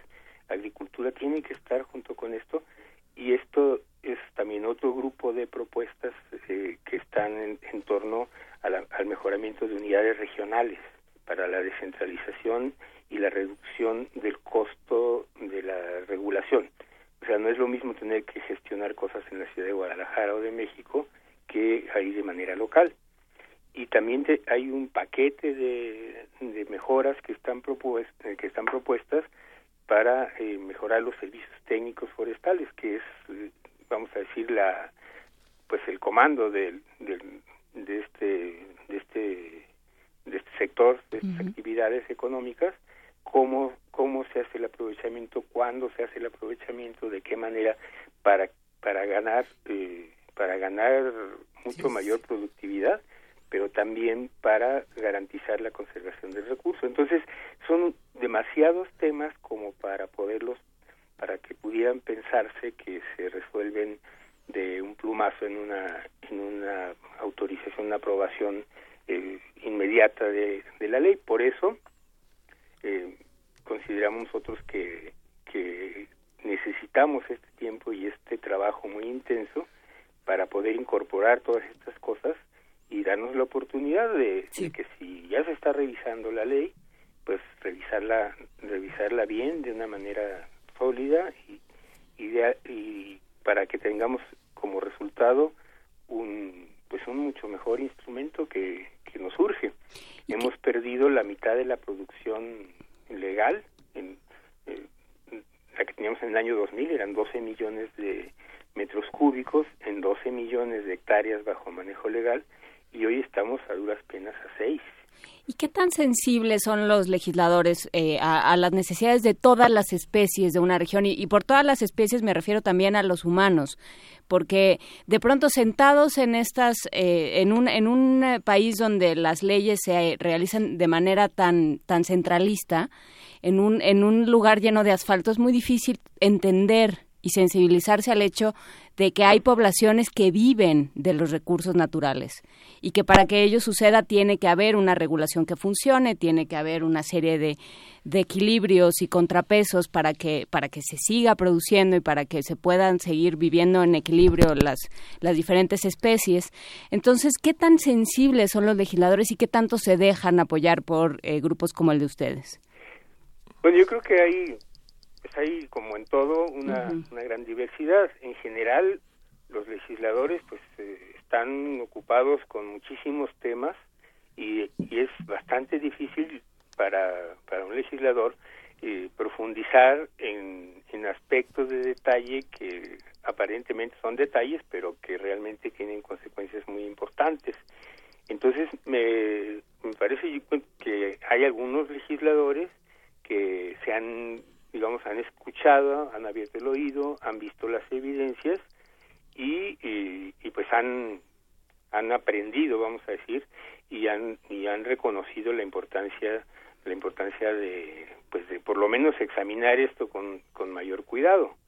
Eso eso hay que reconocerlo. Y hay otros y, hay otros legisladores pues que están en otros temas o que de plano no pues no no no les llama la atención estas estas cuestiones eh, entendemos que frente a los escándalos de corrupción que hay y, y, las cuestiones económicas críticas en las que está el país y cosas por el estilo o la ley de seguridad pues este tema viene a ser eh, viene a ser marginal a pesar de que como decimos nosotros pues afecta a la mitad de la población del campo y los servicios ambientales y, y, toda esta cuestión eh, pero pero creo que creo que parte de, de lo que se trata también y que y que esta pues esta controversia que se ha dado en los últimos meses sobre aprobar o no aprobar la ley en, en sus términos, así como fue presentada la iniciativa, pues ha servido mucho para sensibilizar a, algunos legisladores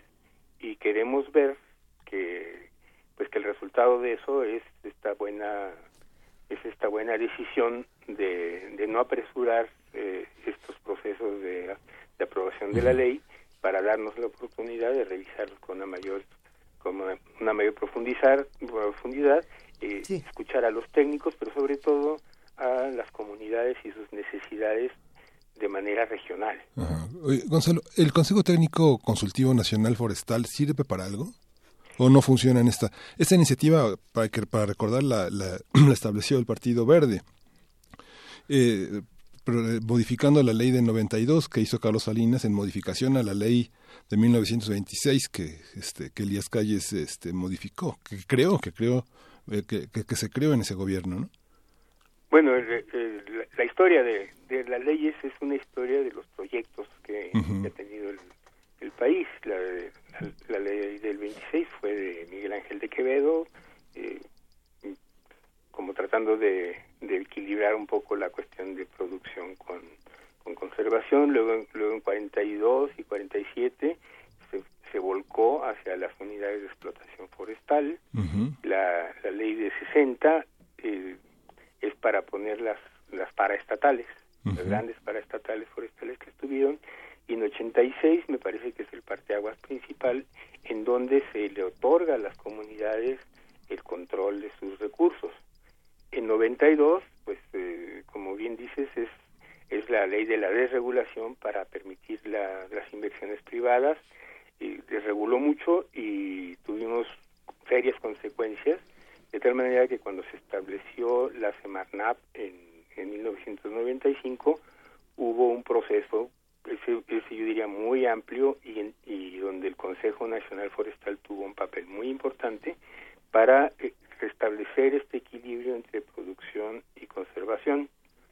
Y luego la ley de 2003, que es la que, que es la que está vigente todavía, es una ley que fue generada, desde mi punto de vista, principalmente para eh, fortalecer la, la Comisión Nacional Forestal que estaba que estaba surgiendo en ese momento. Y la pregunta de que si para qué sirve el Consejo Nacional Forestal, pues yo podría responder que, que es el espacio que tenemos eh, formal y que es eh, y que está es una de las de los debates importantes en este momento por la reforma de la ley. Es, es un espacio que, que nos da que nos da la ley para poder eh, incluir a la participación de, de los interesados en, en, el tema está el gobierno y, y frente al gobierno están están las comunidades están las están están los productores están están los industriales están los eh, están los académicos, están los técnicos también. Entonces, eh, desde mi punto de vista es un activo importantísimo que tenemos y que se y que se ha ido generando desde los noventas como como una forma eh, que deberíamos tal vez de valorar más eh, porque funciona en la medida que, que se fomenta y que, y que se le respeta como como el espacio de, discusión y de generación de las políticas públicas. Hasta aquí nos vamos a quedar entonces con esta conversación. Gonzalo Chapela, coordinador de políticas públicas de la Red Mexicana de Organizaciones Campesinas Forestales. Eh, si te parece bien, en cuanto sepamos más de este tema y sigamos discutiéndolo, eh, te invitamos para que volvamos a platicar. Lo, agradecería muchísimo porque tenemos que aprovechar esta, esta oportunidad y ojalá que, que de verdad los senadores abran este espacio y no solamente dejen el tiempo correr, sino que nos pongamos a trabajar en una discusión franca y, y, de carácter muy incluyente. En una verdadera consulta. Una verdadera consulta, eso es lo que pedimos. Pues estaremos atentos, como siempre, Gonzalo Chapela. Muchísimas gracias. A ustedes muchísimas gracias y al auditorio también. Un gran abrazo. Vamos a escuchar en este momento ya fama de Tuomani y Yabate, esta familia importante de los griots eh, en, la, en estos tiempos contemporáneos. Venga, esta orquesta simétrica.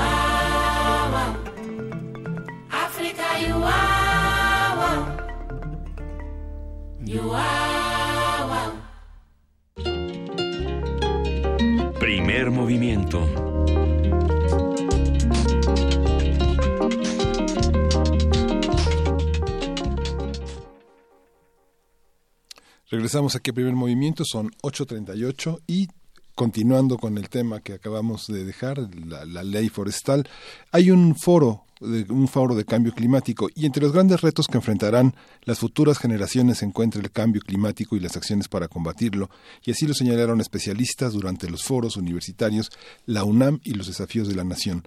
Dulce García tiene la información.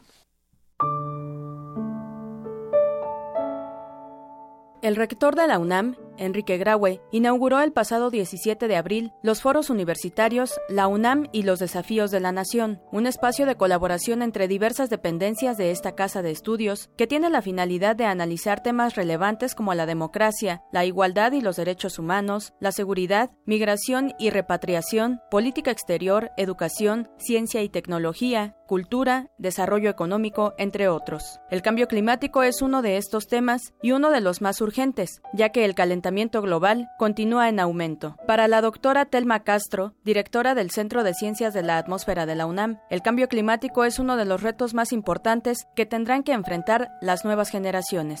Me, encanta que ver chicos jóvenes que finalmente son los que van a tener que dar eventualmente esta lucha para que se entienda el problema de cambio climático y se asuma como parte de la responsabilidad ante cualquier actuación. El, foro de cambio climático es eh, uno de los tantos foros de 13 que se organizan en toda la universidad. Eventualmente esto va a llevar a escribir algo y que la universidad tenga una voz ante todo el país sobre estos problemas. En este marco, la doctora Matilde Rusticucci, integrante del Grupo 1 del Panel Intergubernamental del Cambio Climático, señaló que desde principios del siglo XX la temperatura del planeta se encuentra en aumento, pero que en 2016 alcanzó un récord preocupante. El 2016 fue el más caliente del récord. ¿Y cuánto más caliente? Se puede, se puede establecer un 1.1 grados por encima de la era preindustrial. Este valor es muy significativo cuando pensamos en los acuerdos de los gobiernos, el famoso Acuerdo de París acordó tratar de no llegar a 2 grados y mejor, no llegar a 1.5 grados de aumento de temperatura con respecto a la era preindustrial a fin de este siglo. ¿Ok? El año 2016 ya estuvo en 1.1 grados por encima de la era preindustrial. La especialista agregó que diariamente el mundo vive valores extremos en el clima en general aumentaron los eventos de precipitación extrema en casi todo el, planeta. En algunas regiones ha disminuido la cantidad de, de, sequías, pero en otras regiones han aumentado la cantidad de sequías.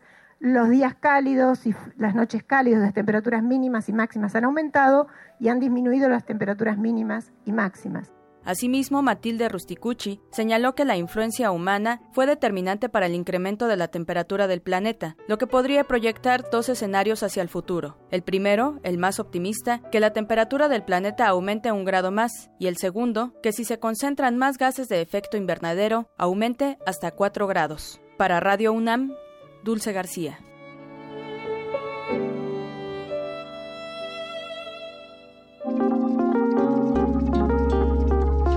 Primer movimiento. Hacemos comunidad.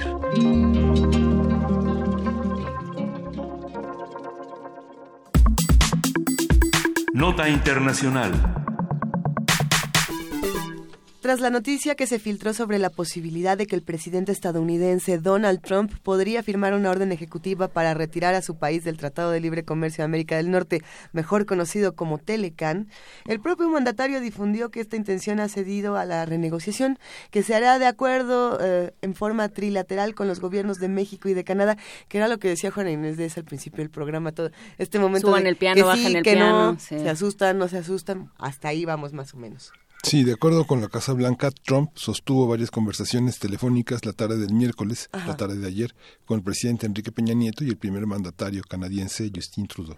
Por su parte, la presidencia de nuestro país informó en un comunicado que durante la llamada telefónica que sostuvieron ambos presidentes se habló sobre el objetivo compartido de buscar e, esta modernización y o sea, renegociar y rediseñar el Telecan y hablar junto con Canadá para conseguir una renegociación exitosa y benéfica para los tres países.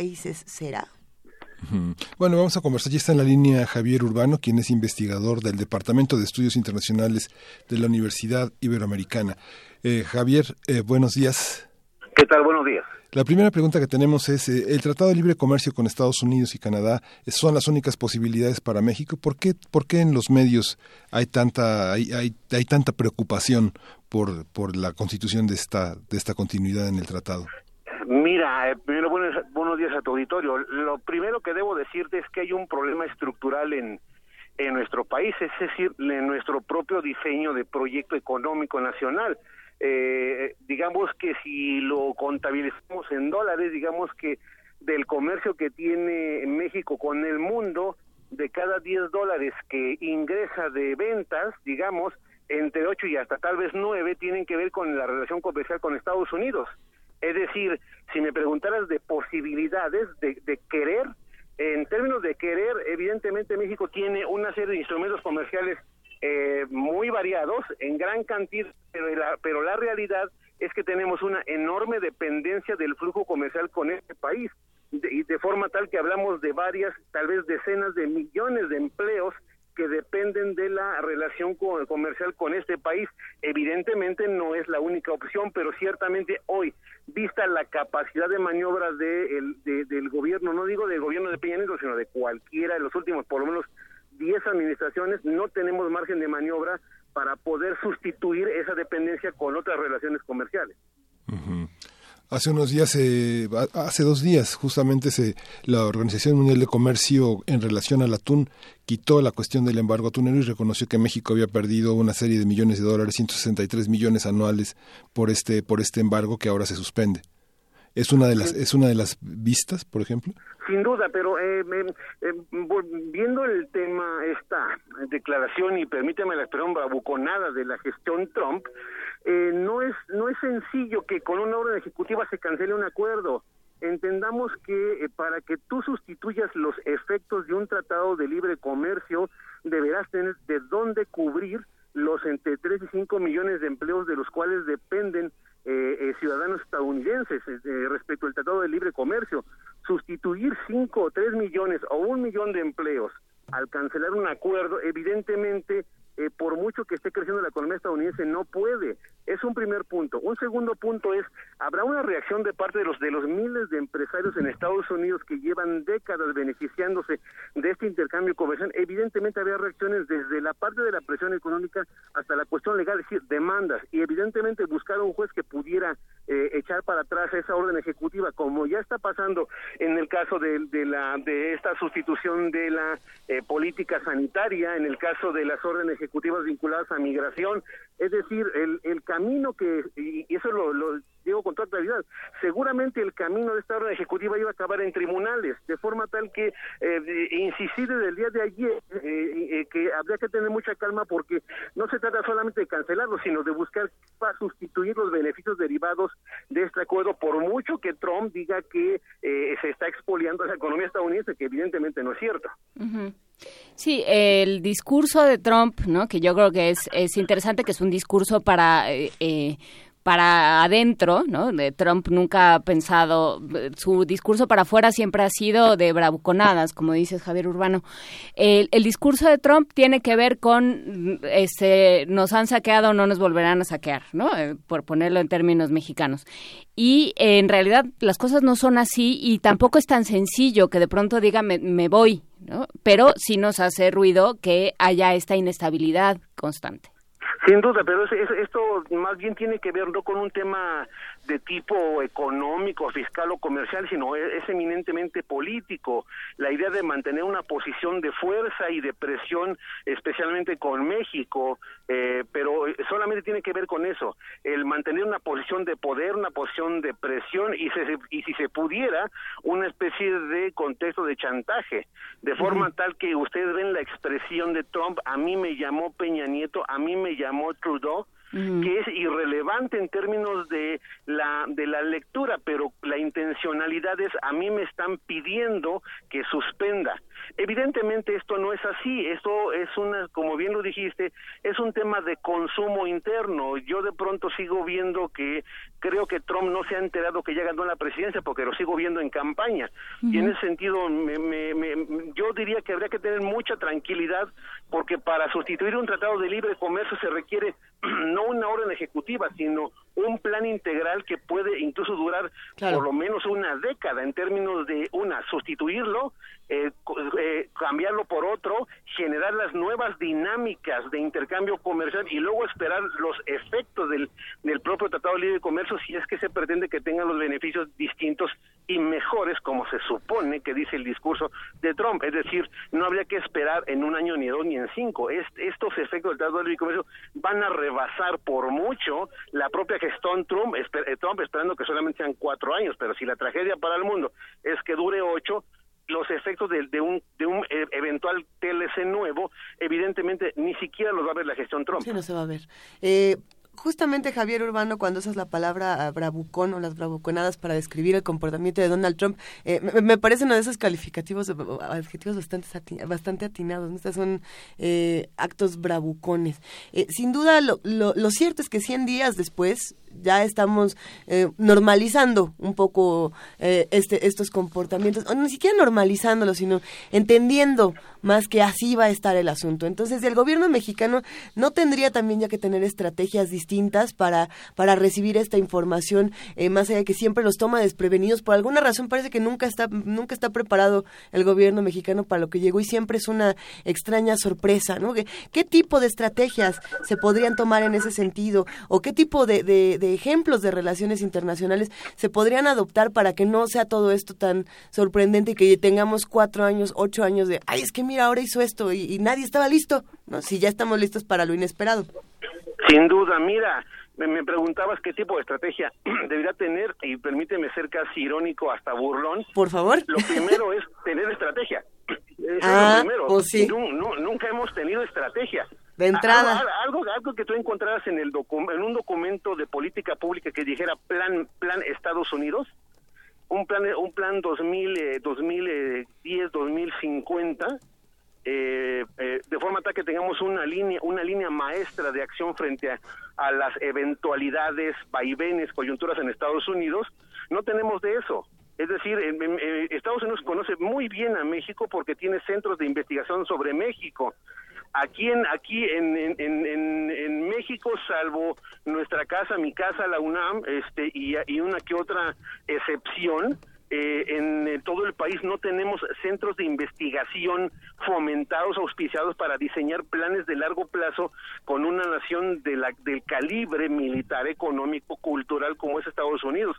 Es decir, carecemos de respuestas estructurales y constantemente tenemos respuestas coyunturales y eso evidentemente implica respuestas improvisadas. Ahí tenemos un gravísimo problema, por supuesto, y yo permíteme, reitero, que primero es tener estrategias, tener un plan claro, tener una idea de que no tiene que ver con un sexenio, sino con una especie de relación histórica, cultural, que habría que atender, y en ese sentido no tenemos absolutamente nada. Creo que es tiempo de que habría que, eh, habríamos que reunirnos todos los especialistas y definir, reitero, un plan de por lo menos, por lo menos dos o tres décadas para ver esos vaivenes históricos con Estados Unidos y empezar a, tener capacidad de respuesta eh, e institucional, financiera y, eh, y, y, termino, eh, creo que con Estados Unidos no hemos sabido entender que el juego de la política pública en aquel país es el lobby y México nunca ha tenido planes sólidos, consistentes de tiempo y espacio para influir en el legislativo a nivel de las personas y redes cercanas a la presidencia, porque así es como todas las naciones interesadas en Estados Unidos que quieren influirlo, invierten, invierten en eh, despachos de cabildeo, forman cabilderos para ir a influir a Estados Unidos, porque Estados Unidos dice, quieres que yo te dé algo, tienes que venir a jugar el juego de la política del lobby en, Estados Unidos, y eso creo que es una de las muchas cosas, no digo la única, una de las muchas cosas sobre las cuales no tenemos una idea de clara de cómo influir.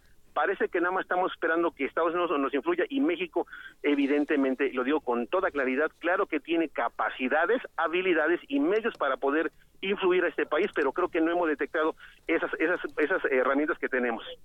Y tampoco tenemos muy claro con quién estamos negociando. O sea, nosotros no tenemos negociadores, pero parece ser que la Casa Blanca tampoco, ¿no? Eh, eh, constantemente si uno escucha a los analistas de, de otros lugares del mundo, hablan de esta Casa Blanca como una comedia, una constante comedia de enredos donde, donde van cambiando los favoritos y van cambiando las, eh, los patrones de conducta y las, y las prioridades sin, sin tener mayor sistema y sin tener mayor claridad de qué está sucediendo. Y eso, nos, si de por sí éramos vulnerables, nos sitúa en una, en una posición aún más vulnerable.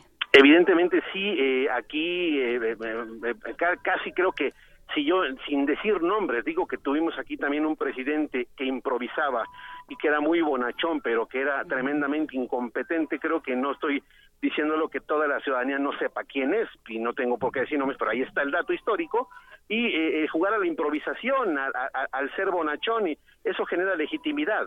Y si eso añades una corriente internacional que está propugnando por el cierre de fronteras, el sacar a la, a la inmigración, se, porque supuestamente está impactando, porque ya son demasiados, eh, y si lo encontramos a gente eh, con, con nula experiencia diplomática de gestión gubernamental, como es la inmensa mayoría de la administración de Donald Trump, nos encontramos con graves problemas. Lo que hay que tener muy, hay que, habría que decir que lo que debería dejarnos tranquilos es que el propio sistema político de Estados Unidos nos está demostrando que es sólido y consistente y que ante las bravuconadas o improvisaciones de Trump le está parando eh, al decirle no, no todo lo que tú quieres hacer se te va a conceder y ahí están los jueces impidiéndole una serie de iniciativas, ahí está su propio partido indicándole que hay límites incluso a la propia bravuconada, es decir, el sistema político estadounidense está funcionando y eso los debe tener tranquilos en términos de que toda la bravuconada que repita este señor evidentemente entra en el ámbito de los deseos y no necesariamente todo lo que dice va a ser realizable, entre ellos los deseos de que el día de hoy desapareciera el Tratado de Libre Comercio y que por otra parte, paréntesis, con esto termino, eh, evidentemente mi percepción es que de ninguna manera él como empresario, eh, eh, si es un empresario este competente y profesional, que también lo dudo, pero si tiene un poco de visión empresarial, evidentemente entenderá que el anunciar una cancelación del Tratado de Libre Comercio no es de ninguna manera viable tal cual él lo dice. Pues habrá habrá que ver, Javier Urbano. Creo que es eh, interesante esto que planteas, eh, que, que, planteabas hace unos minutos de, de la importancia de trabajar como, como universitarios y, y, como especialistas en el tema y como académicos, de, de alguna manera, ¿no? Por supuesto que, eh, que el ámbito político y el académico se mueven en diferentes carriles, pero, pero sí hay un trabajo que se está dando a nivel social y sí hay un trabajo que se está dando a nivel personal con, frente a todas estas cosas y que creo que nos ha faltado a los mexicanos, así como, como los estadounidenses han ido pudiendo organizarse, a los mexicanos nos está faltando.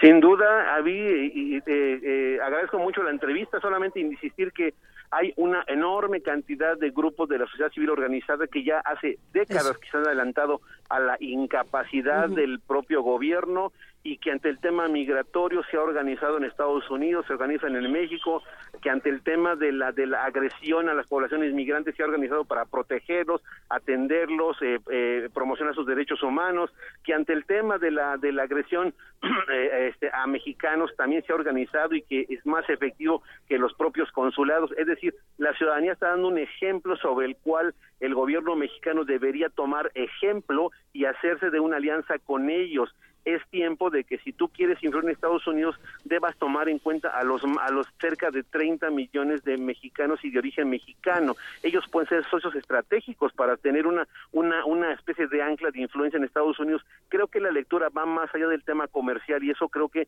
hay que explorarlo, evidentemente, en colaboración de la academia, la investigación con el Estado. Espero que el Estado se abra de una vez por todas, porque frecuentemente es muy reticente, porque evidentemente somos críticos, no criticones, somos críticos a la falta de acciones y creo que, eh, eh, que el que hagamos alianza creo que va a beneficiar en términos del de un plan de una vez por todas que atienda este tipo de contingencias. Con esto nos vamos a quedar. Muchísimas gracias, Javier Urbano. Como siempre es un gusto escucharte. Saludos, buen día. Un gran saludo, hasta luego. Seguimos aquí en primer movimiento a las 8 de la mañana con 58 minutos. Hay comentarios en redes sociales. Sí, pues habrá que repensar el tema de Trump, que no, no, más aquí lo vamos a tener unos añitos. Que ya nos escribían, no, que son nos quedan pocos meses y lo van a sacar, ¿no? Que esa es una cosa que, que se lee mucho en Twitter. ¿Tú, qué, ¿Tú qué opinas de todo esto, Miguel Ángel? Es muy importante tener la, la opinión de un especialista como Javier Urbano, porque nos muestra que toda esa tensión en torno a unas decisiones eh, caudillistas de, Trump van a sobrevivir Bravuconadas, me encanta esa palabra. Va, a sobrevivir más que el propio mandatario, ¿no? Entonces podemos estar tranquilos en que la complejidad de los tratados, de la civilidad, eh, del desarrollo de la civilización va a ser mucho más positivo que que las decisiones que se, toman en los medios. Y es que a mí me, gustó mucho esta conversación que tuvimos hace unas semanas, si no me equivoco, un par de semanas con Fernando Villaseñor, donde nos hablaba del mismo caso, ¿no? De Donald Trump, pero en relación, eh, eh, relacionándose con el, asunto del Pacífico, ¿no? ¿Qué pasaba con Corea del Norte, con Corea del Sur, con China, con Japón, etcétera? Y lo que decía es, Donald Trump está blofeando, ¿no? Como no, no, no debemos caer en pánico hasta que no tengamos propuestas y acciones y, y, y pues veremos, veremos qué pasa, pero, pero es interesante entre las bravuconadas y el que A, base de baladronadas sí se pueden ir a una guerra, porque bueno, pues estamos hablando de dos seres eh, que viven pues jugando a ver a, ver quién puede más, pensando en Corea del Norte. Entonces, bueno, pues lo, que se juega no, no está tan sencillo. Pero bueno, nos seguiremos platicando. Vamos a una pausa y regresamos a la tercera hora de primer movimiento. Primer movimiento. Hacemos comunidad.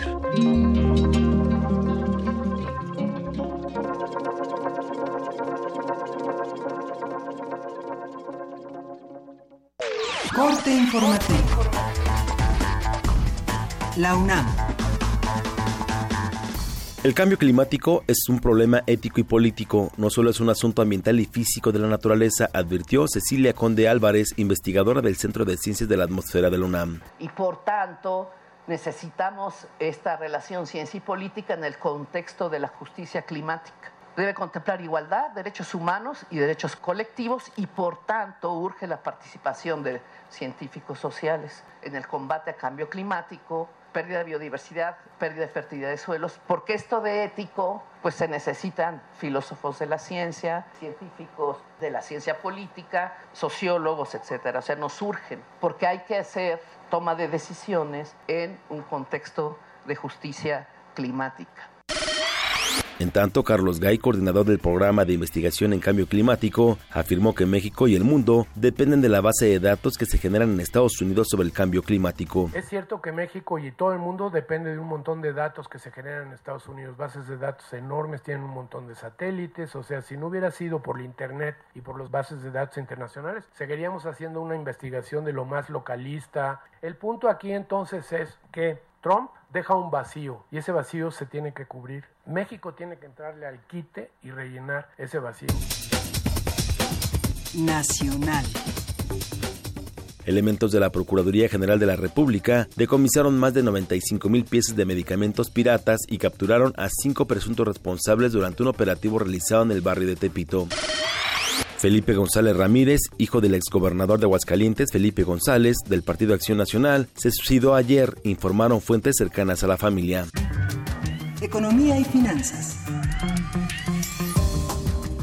Informe Global Music reportó que la industria discográfica mundial facturó el año pasado 15.700 millones de dólares.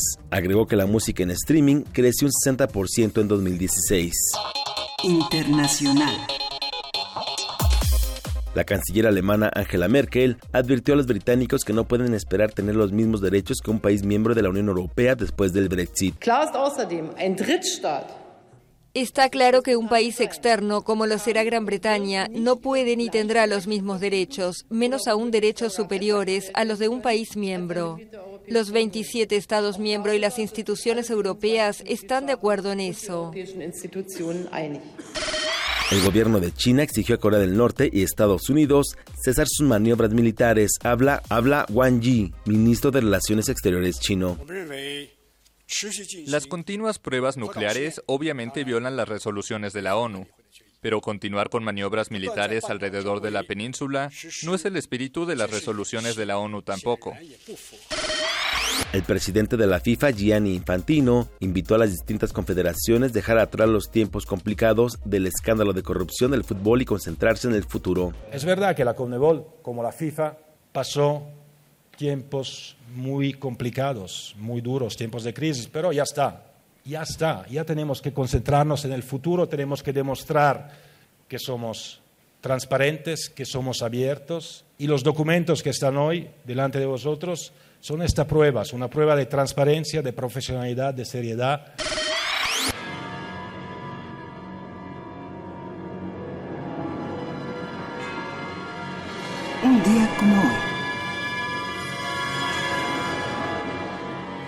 En 1915 falleció el compositor ruso Alexander Scriabin, considerado uno de los músicos más innovadores de la historia. Poema del Éxtasis, Tercera Sinfonía y Misterio son algunas de sus obras más reconocidas.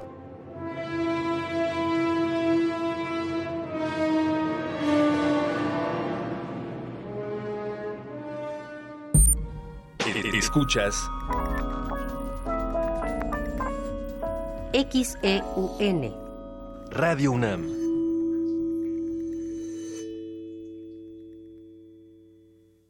Ingredientes para hacer la pócima de la diversión. Ancas de rana intrépida. Ratones de laboratorio. Plumas de pollo creativo. Mm, medio litro de carcajadas. Y listo. Revolvemos todo y decimos... ¡Hocus Pocus! Hocus Pocus, la revista de los peques y no tan peques. Todos los sábados de las 10 a las 11 de la mañana por el 96.1 de FM. Diviértete aquí en Radio UNAM.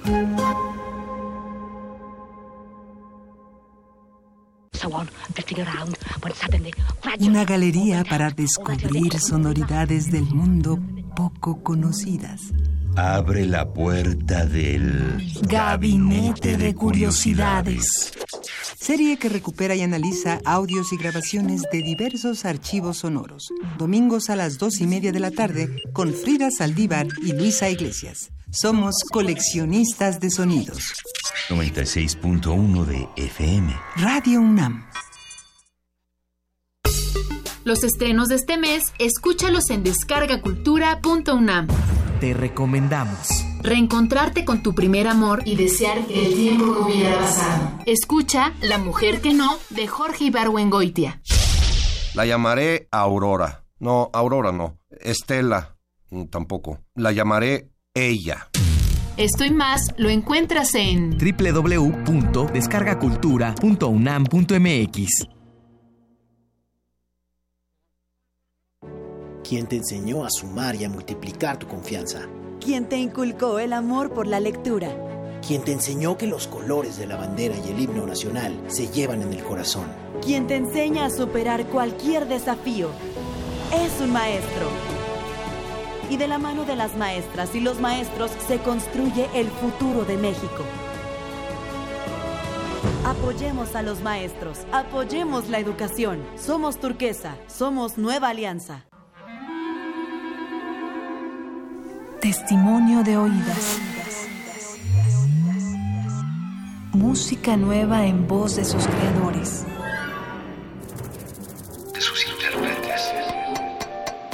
un autorretrato sonoro de la música de hoy. Escúchanos por el 96.1 de FM los martes y jueves a la 1 a.m. o en su retransmisión los sábados y domingos también a la 1 a.m.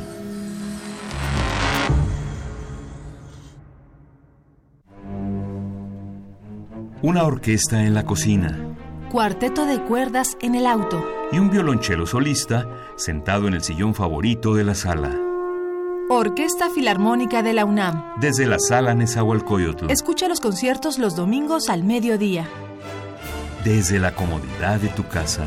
96.1 FM. Radio UNAM. Como los pulpos, los escritores son más sabrosos en su tinta. Una producción del Instituto de Energías Renovables de la UNAM. Lunes y miércoles al mediodía por el 96.1 FM. Radio UNAM. Los independientes. Los de editorial emergente. Los artesanales. Aquí se reúnen las alternativas literarias. Los otros libros. Tianguis de apoyo a la diversidad textual. Del 28 al 30 de abril. Adolfo Prieto 133, Colonia del Valle. Entrada libre. Descubre novedades editoriales y llévate grandes sorpresas. Radio UNAM.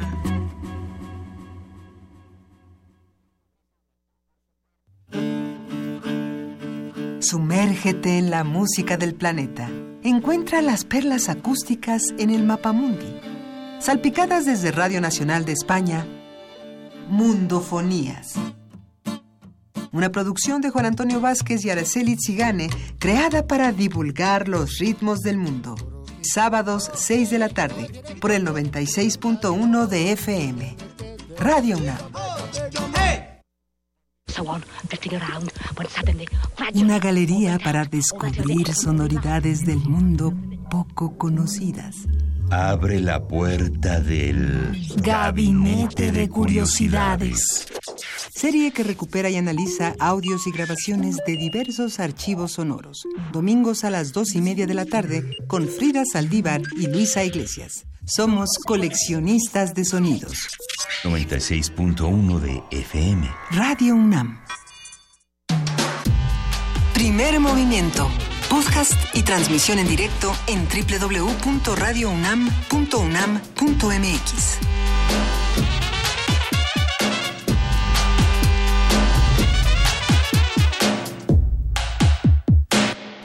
son las 9 de la mañana con 10 minutos. Esta es la tercera hora de primer movimiento con Juana Inés de esa, Miguel Ángel Quemain y Luisa Iglesias. Tenemos más notas de la universidad y, que están hablando de temas que en este momento pues sí son bastante relevantes. Creo que en esta estación, en este programa y en muchos espacios eh, de, Radio UNAM, pues hemos hablado mucho de, género, ¿no? Y, y, de qué de qué significa este asunto de la perspectiva de género, las tendencias de género, los muchos géneros, las muchas sexualidades. Y bueno, pues la UNAM está en Sí, la Secretaría de Igualdad, la Secretaría de Igualdad del Centro de Investigaciones y Estudios de Género de la UNAM presentó como parte del conversatorio Las grietas del género en el mundo del arte el micrositio Tendencias de Género, un espacio digital que difunde la situación de desigualdad que viven las mujeres dentro de la UNAM.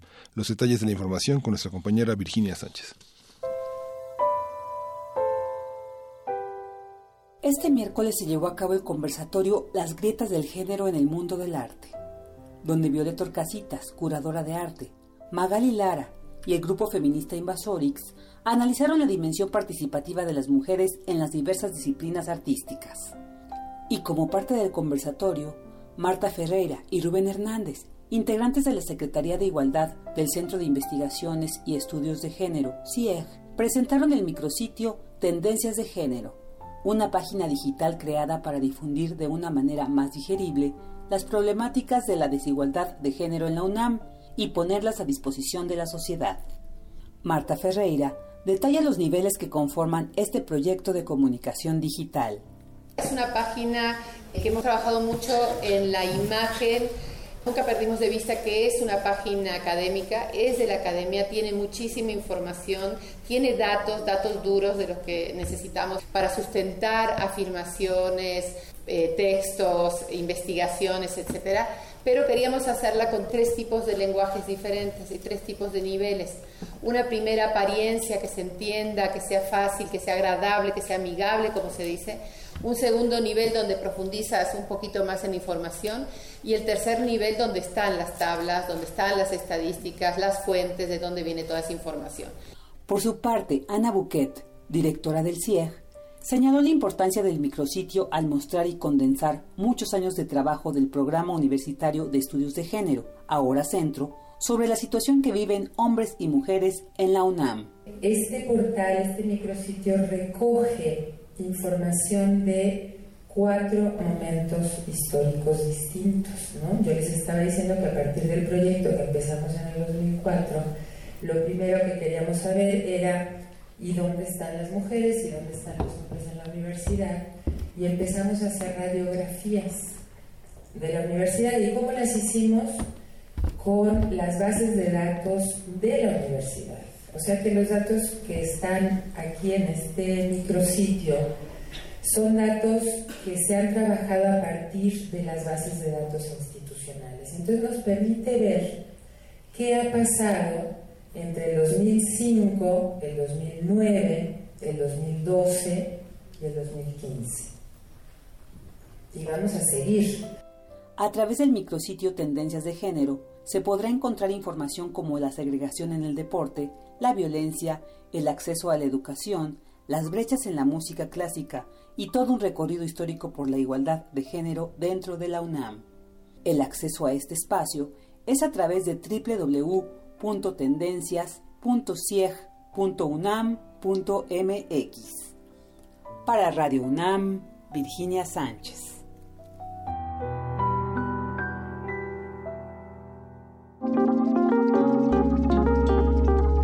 Primer movimiento. Hacemos comunidad.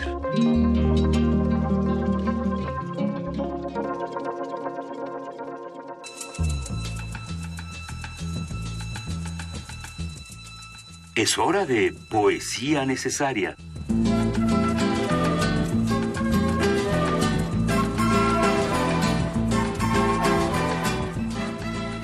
Y llegó el momento de poesía necesaria con Miguel Ángel Quemain. ¿Qué tienes aquí, Miguel Ángel? Ya te vi. Pues Javier Villorrutia casi hace 70 años que, que murió. Nació en 1903, es uno de los poetas fundamentales de la de la lengua española, del, del, mundo mexicano, es uno de los poetas contemporáneos más importantes y está reunida su obra en material de lectura, en el número 15, también está en un estupendo tomo de casi mil hojas, mil páginas en el Fondo de Cultura Económica que se llama Obras y bueno, voy a leer un poema que parece que se escribió ayer y de una actualidad Se llama Nocturno Sueño, forma parte de los conjuntos de nocturnos, Nocturno en que nada, Nocturno Amor, Nocturno... De la estatua. Nocturno Sueño. Abría las alas profundas el sueño y voces delgadas, corrientes de aire, entraban. Del barco del cielo del papel pautado caía la escala por donde mi cuerpo bajaba. El cielo en el suelo como un espejo, la calle azogada dobló mis palabras me robó mi sombra, la sombra cerrada. Quieto, el, quieto de silencio hoy que mis pasos pasaban. El frío de acero a mi mano ciega armó con su daga para darme muerte, la muerte esperaba. Y al doblar la esquina, un segundo largo, mi mano acerada encontró mi espada, mi espalda.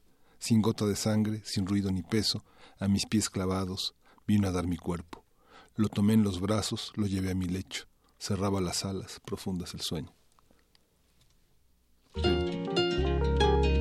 Primer movimiento.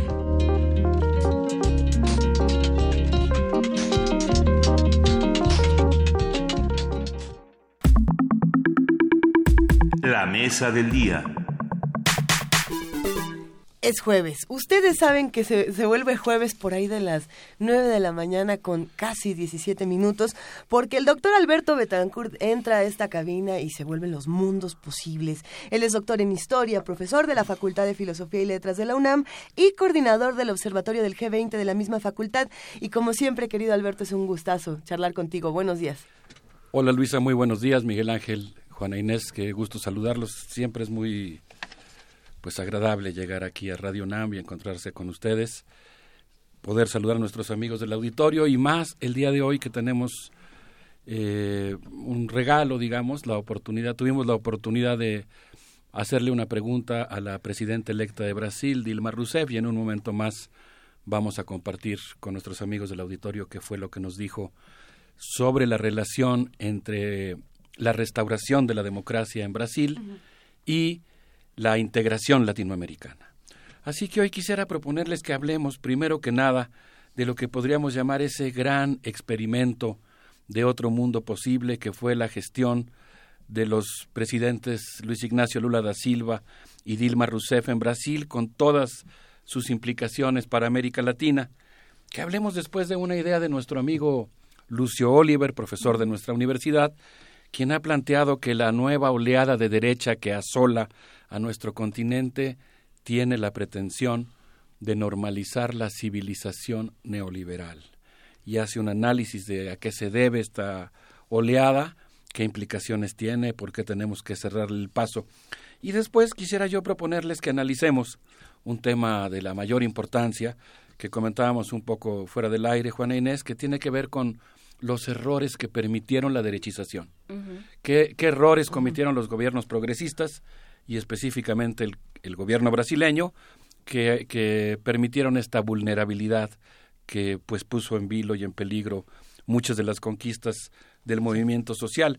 Y finalmente pues quisiera proponerles que cerremos con una propuesta de Frei Beto, comenzar de nuevo la construcción y la organización de la esperanza. Así que si les parece bien, creo que podríamos comenzar de una vez diciendo que durante una breve visita a la Ciudad de México, Dilma Rousseff afirmó que la crisis del 2000 golpeó a Argentina y abrió una ola de gobiernos populares en la región y eso eh, pues permitió un cambio muy importante. Resulta que el acuerdo de libre comercio de las Américas, que fue propuesto en la cumbre de la OEA celebrada en Miami en 1994 y que parecía como un proyecto inevitable, digamos como un colofón al Tratado de Libre Comercio, el hecho de que Estados Unidos eh, planteara el libre comercio en todo el continente, terminó eh, y fue rechazado este proyecto histórico en la cumbre del Mar del Plata en el año de 2005, cuando varios gobiernos progresistas de la región dijeron no a este proyecto de integración silenciosa y subordinada con Estados Unidos. A partir de ese momento, varios gobiernos de la región plantearon que el mercado no es capaz de resolver la desigualdad. Y Brasil marchó durante los siguientes 15 años a contracorriente de la concentración de la riqueza ocurrida en el mundo y en el propio y que había ocurrido en Brasil.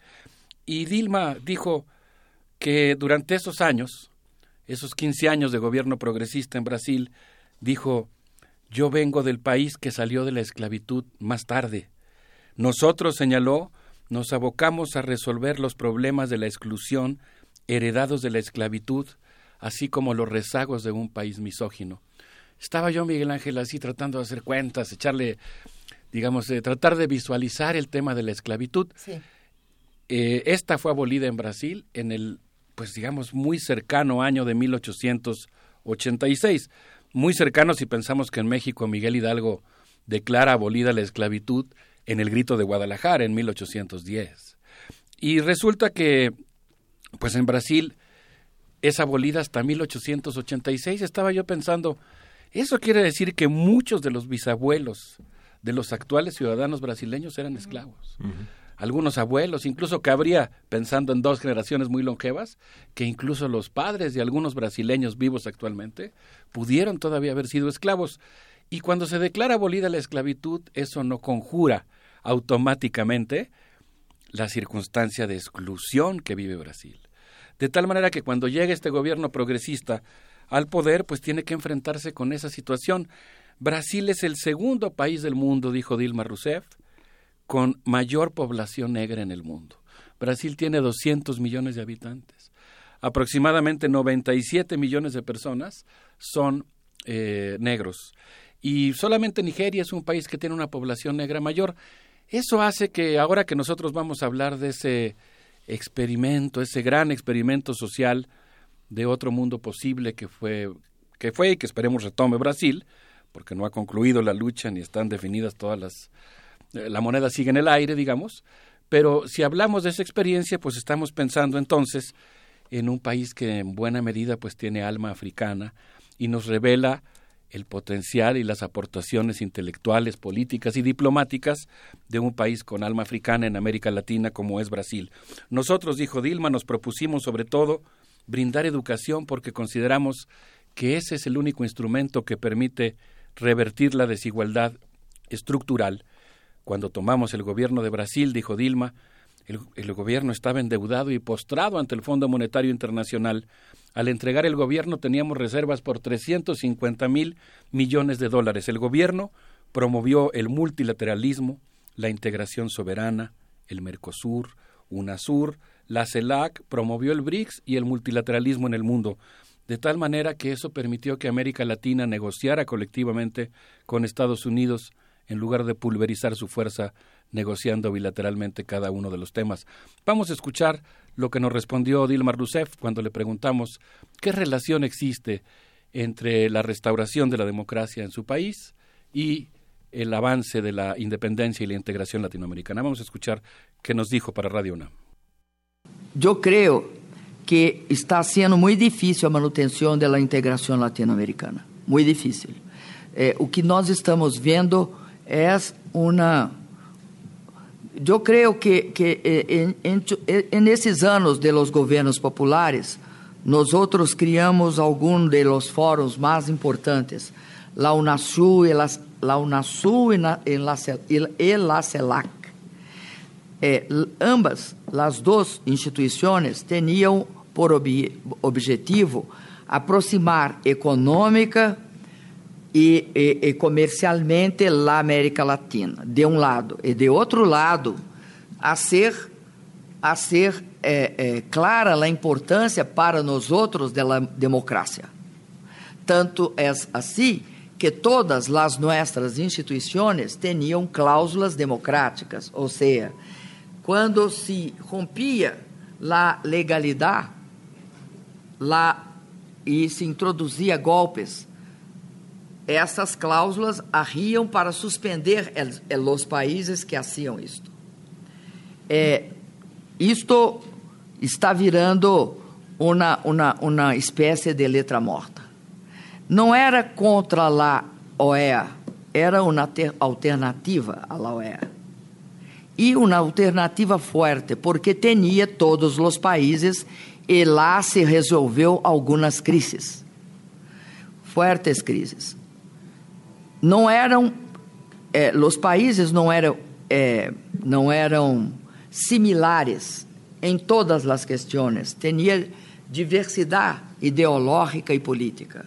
E se convivia com a diversidade ideológica e política.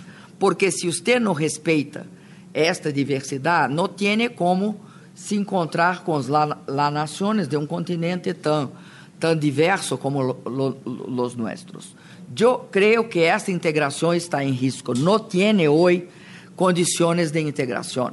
Porque se você não se torna, eh, não se qualifica como, como interlocutor, não te chamarão para ser interlocutor. E o interlocutor não apunta o dedo para nenhuma, nenhum país. Se você não quer que em seu continente tenha conflitos gra graves que levem à violência, e você tem de interferir buscando formas de articulação e de salida democrática das crises institucionais. Eu creio que essas condições, infelizmente, não estão buenas né, em, em, em, continente. Acho que as pessoas é, é, é, esta onda é, conservadora também é, ela torna ela torna mais mais uma questão de atrelamento novo ao modelo de relação unilateral, principalmente com os Estados Unidos. E é bom que se diga: nenhum país respeita quem não se respeita. Só há um um jeito de você ser respeitado é que você se respeite e respeite os outros países. Que tiene que ver con, con cómo nos estamos entendiendo como región, ¿no? Que, que no, no pasa por una construcción de interlocuciones, como, como dice Dilma Rousseff. No estamos trabajando como interlocutores unos de los otros, Alberto. Así es, no estamos trabajando en eso y tenemos que hacerlo. Creo que este gran experimento brasileño movió el horizonte de lo posible, cambió nuestro principio de realidad y nos demuestra que la dignidad es algo que puede asentarse en nuestro continente, la dignidad que en este caso pues tiene que ver con tener voz, con tener voz propia, con la posibilidad de organizarnos, de pensarnos para, para empezar, digamos pensarnos e imaginarnos como latinoamericanos, conscientes de que eso es un proyecto viable, no es una utopía. Y yo creo que si lo pensamos así, obviamente no basta con pensarlo, después hay que abrirle camino a esa idea en la realidad, pero pues nos vamos a dar cuenta de que es posible pensar en un proyecto histórico que cambie la forma en la que nuestra región se está insertando en la globalización. Pero creo que es, es interesante que hayas empezado hablando del pasado eh, de esclavitud y del pasado colonial, por supuesto, de, Brasil, porque yo creo que si algo sucedió en estos momentos de transición tan fuertes que tuvo Brasil fue que a la sociedad le costó mucho trabajo entenderse de otra manera. Estaban tan acostumbrados, como estamos en México, como estamos en buena parte de América Latina, tan acostumbrados a estas sociedades estamentarias donde cada quien se queda en, el lugar en el que nace, donde, donde la movilidad social es algo tan difícil, que, eh, que de pronto cuando se vuelve una realidad hay una resistencia social. En, en Brasil eso sucedió. Eso sucedió. Hay muchas personas de la élite o, o por lo menos digamos, hipnotizadas por la ideología de la élite brasileña, que no podían soportar que se le estuvieran concediendo derechos a las trabajadoras domésticas, que no podían soportar que se le estuvieran otorgando laptops a los mulatos, trabajadores de la clase obrera. Y sobre eso nos habla Lucio Oliver. Eh, tuve oportunidad de hablar con él, pero básicamente voy a recrear algunas ideas de un texto que él me recomendó, que él escribió que publicó en la revista Memoria, que se llama América Latina y Brasil, Vuelco a la derecha y crisis política, y en ese texto y en la conversación con él, él me comentaba que el giro a la derecha busca normalizar la civilización neoliberal. Normalizar una civilización basada justamente en lo que tú dices, Juan Inés, en la generalización del odio de las clases dominantes hacia los trabajadores y las clases populares. Ese hábito al que tú ahora aludes, eh, que tienes toda la razón, digamos, lo que estamos viviendo en Brasil, más allá de la crisis política y el golpe parlamentario, pues lo que estamos viviendo es una restauración de las reglas de dominación. ¿no? digamos, una reacción de las élites de fobia contra las transformaciones sociales. Se trata de un bloque histórico, dice Lucio, rearticulado con los sectores más conservadores como la Iglesia, el Ejército y las élites estadounidenses. Voy a citar lo que dice Lucio Oliver. Las nociones de orden y control policiaco, político, ideológico y social empiezan a volverse asuntos clave en las políticas de Estado hasta instituir un Estado neoliberal autoritario del orden. Aquí termina la cita de Lucio. Y bueno, pues él sostiene que esta nueva normalidad, lo vuelvo a citar, de reaccionarismo social sobre explotación y despojo de territorios y comunidades, termina la cita, intenta un uso sistemático de las Fuerzas Armadas en el ámbito de la seguridad pública. Esto es muy interesante porque el regreso, e, esta oleada de gobiernos de derecha que está recorriendo el continente, en Paraguay, en Honduras, etcétera, está implicando también la, digamos, constitución de una crisis política permanente que intenta ser resuelta de manera autoritaria, no a la vieja manera como lo hicieron las dictaduras, sino con una especie de carcasa de democracia formal, pero que está apuntalada con el uso sistemático de las Fuerzas Armadas en tareas policíacas. Y nada más por eso, y pensando en Brasil, quilombo y rebelde, les propongo que escuchemos a Chico Sainz con esto que se llama Dalama ao Caos. Adelante.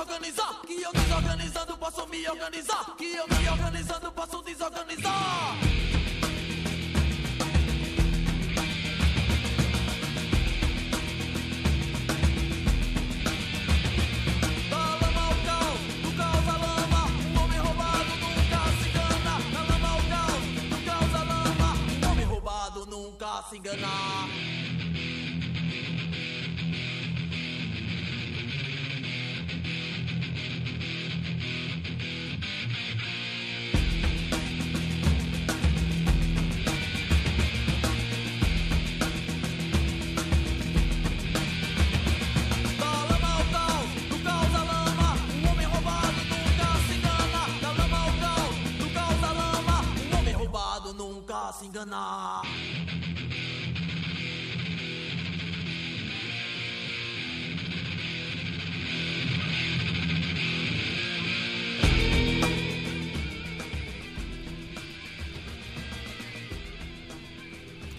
Esto fue esto, es que, Chico Sáenz. Chico Sáenz, es que ¿por qué me quites el pizarrón, Paquito? ¿Dalama o caos? El caos. ¿Qué ha pasado? ¿Por qué el caos?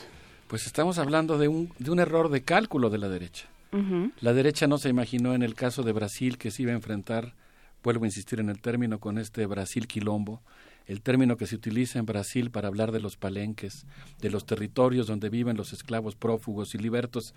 Y ahora eh, Brasil está emplazado a una huelga general, hay una situación de inconformidad en el que lentamente, y todavía sigue siendo una variable, digamos, a resolver, una, una incógnita, pero todo parece indicar que la clase obrera brasileña está reaccionando y va a empezar a protestar ahora que se da cuenta que no solamente hubo un cambio de régimen, sino que hubo un cambio del pacto que existe al interior de la sociedad brasileña y de la relación de la sociedad brasileña con el gobierno, que es lo que hablábamos ahorita fuera del aire, ¿no? Esta idea de que en realidad eh, lo, lo más interesante que ocurrió en el gobierno de Dilma, o que puede ocurrir en un gobierno progresista son los cambios en la sociedad. Aunque ahí pues también se, se, pueden encontrar resistencias muy fuertes. si, si, te parece bien, me gustaría continuar un poco con la idea que plantea Lucio. Eh, él dice que el gobierno de Temer promueve la subordinación a Estados Unidos, el desmantelamiento de la regulación favorable a los trabajadores, la privatización de las empresas públicas, las altas ganancias del capital, etcétera. Digamos, las políticas que sabemos que implica la derecha, pero que lo más grave de todo, y aquí es donde yo pienso que el análisis de Lucio tiene una profundidad que lo vuelve muy interesante y muy pertinente, porque para nosotros es un reto teórico como universitarios hacer esta hermenéutica del poder y tratar de entender cuáles son las causas profundas de estos procesos de derechización es un reto a nuestra imaginación sociológica, política, histórica, porque solamente comprendiendo esas causas de la derechización podremos hacerle frente. Y porque venimos de un marco, pensando en el marco latinoamericano, que dijo que eso se iba a acabar, que, que esos modos de producción no tenían futuro. ¿no? En los 60 se dio por muerto ese, ese modo de producción y ese sistema de, de producir riqueza y pues no, sorpresa, el dinosaurio ahí sigue. Así es, por eso tenemos este reto académico político de pensar el tema y Lucio lo que nos plantea es que no solamente se está sustituyendo un gobierno por otro, sino que lo que se está haciendo es sustituir unos valores por otros. Se está padeciendo una perversión de las instituciones, una mutación conservadora de las políticas públicas y lo peor de todo, la construcción de un nuevo sentido común conservador. La derecha del siglo XXI está ahí y promueve un tipo de relación entre el Estado y la sociedad que está en detrimento de los intereses societales.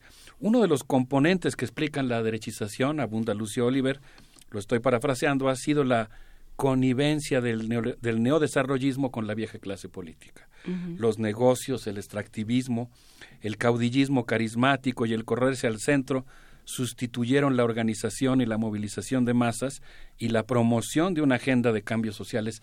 Y aquí viene lo que a mí me llamó más la atención y que considero realmente importante, Miguel Ángel, es la idea de que no se fomentó la construcción de un poder popular y se descuidó el desmantelamiento de los sectores oligárquicos que hoy promovieron el golpe. Por esta razón, yo pienso, como ha señalado Frei Beto en un artículo precioso que se llama Comenzar de nuevo, que no hubo una actitud que analizara seriamente las necesidades de los sectores políticos que le hubieran dado sustentabilidad política a los gobiernos progresistas, los beneficios materiales, dice Frei Beto, no fueron acompañados de bienes simbólicos que permitieran superar la indigencia de la conciencia. Si les parece bien, creo que podríamos escuchar la segunda parte de la afortunadamente muy larga respuesta que tuvo el favor de, de darnos eh, la presidenta electa de Brasil, Dilma Rousseff, a nuestra pregunta sobre la relación entre democracia e integración latinoamericana. Vamos a escuchar. Eu quero falar finalmente da democracia. Em Brasil, nós temos clareza de uma coisa: só a democracia reconstitui nossa capacidade de desenvolver, de, desenrolar, desarrollar. desarrollar, desarrollar e de criar empregos e de retomar. Por quê? Porque o país está dividido. Por la primeira vez em meu tempo de vida, uma clara proposta de extrema direita está em la mesa. E olha que eu tenho grande tempo de vida. Não vi isto durante. Eu não vou responder outra questão. É, eu não vi isto em em, em, durante a ditadura um, um, uma proposta tão de extrema direita porque também o Brasil era menos, era mais simples naquele então. Hoje é um país muito mais complexo. Nós outros precisamos nos reencontrar. Há hoje muitos, muitas divisões em Brasil. Como nos reencontraremos? Esta é a pergunta. Nós outros também somos um país que, por muitas vezes, en las transiciones de la democracia para la, de, para la, de, de, de, la ditadura para la democracia, de la, del império para la república, dentro de, de vários momentos, hicimos transações só negociadas por em, por em, por em cima, por, por la elite. Hoy hay que, hay que poner el pueblo en, en la mesa. E você só põe el pueblo en la mesa se usted hace eleições diretas. Sim, sim, casuísmos. Que é casuísmos? Casuísmos é mudar as regras del juego durante el juego. Cambiar las reglas del juego durante el juego, que nos suena, ¿verdad? Nos suena, por desgracia. Así es. No sé, no sé qué te parece, Miguel Ángel, pero creo que esta idea de sentar al pueblo a negociar y, y digamos, eh, restaurar la democracia en Brasil pues forma parte fundamental de la agenda digamos, de la defensa de valores en América Latina. Sí, está, hay toda una tradición. Además, estaba, estaba pensando cuál es el origen de la, de la cuál, cuáles son los escritores brasileños que más conocemos. No, no me había puesto a pensar justamente en esto que comentas, Alberto. Joaquín Machado de Asís, que es uno de los más grandes escritores eh, brasileños, eh, lo conocemos por las memorias póstumas de Blas Cubas, por el, este, el alienista, que está publicado en el Fondo de Cultura, fue representado muchas veces como un escritor blanco, y es de los escritores negros más importantes de Brasil. Este Firmina dos, este, este María Firmina dos Reis, que escribió la primera novela antiesclavista, que es este Úrsula y, y, este que es de 1859 y luego en 1887 antes de la, de la abolición de la esclavitud escribió algo así como Esclava, una otra novela también decimonónica muy importante que se estudia en la UNAM, ¿no? Este y que son sí hay todo un hay todo un espejo esta mujer también este no me acuerdo exactamente el nombre Carolina escribió una especie de, como de cuarto de espejos muy inspirada en toda esta visión ya, ya protofeminista de finales del siglo XIX, que es una fabelista, una mujer pobre, madre, y que escribe una de las también de los relatos más interesantes de la negritud y de la esclavitud este, en Brasil, ¿no?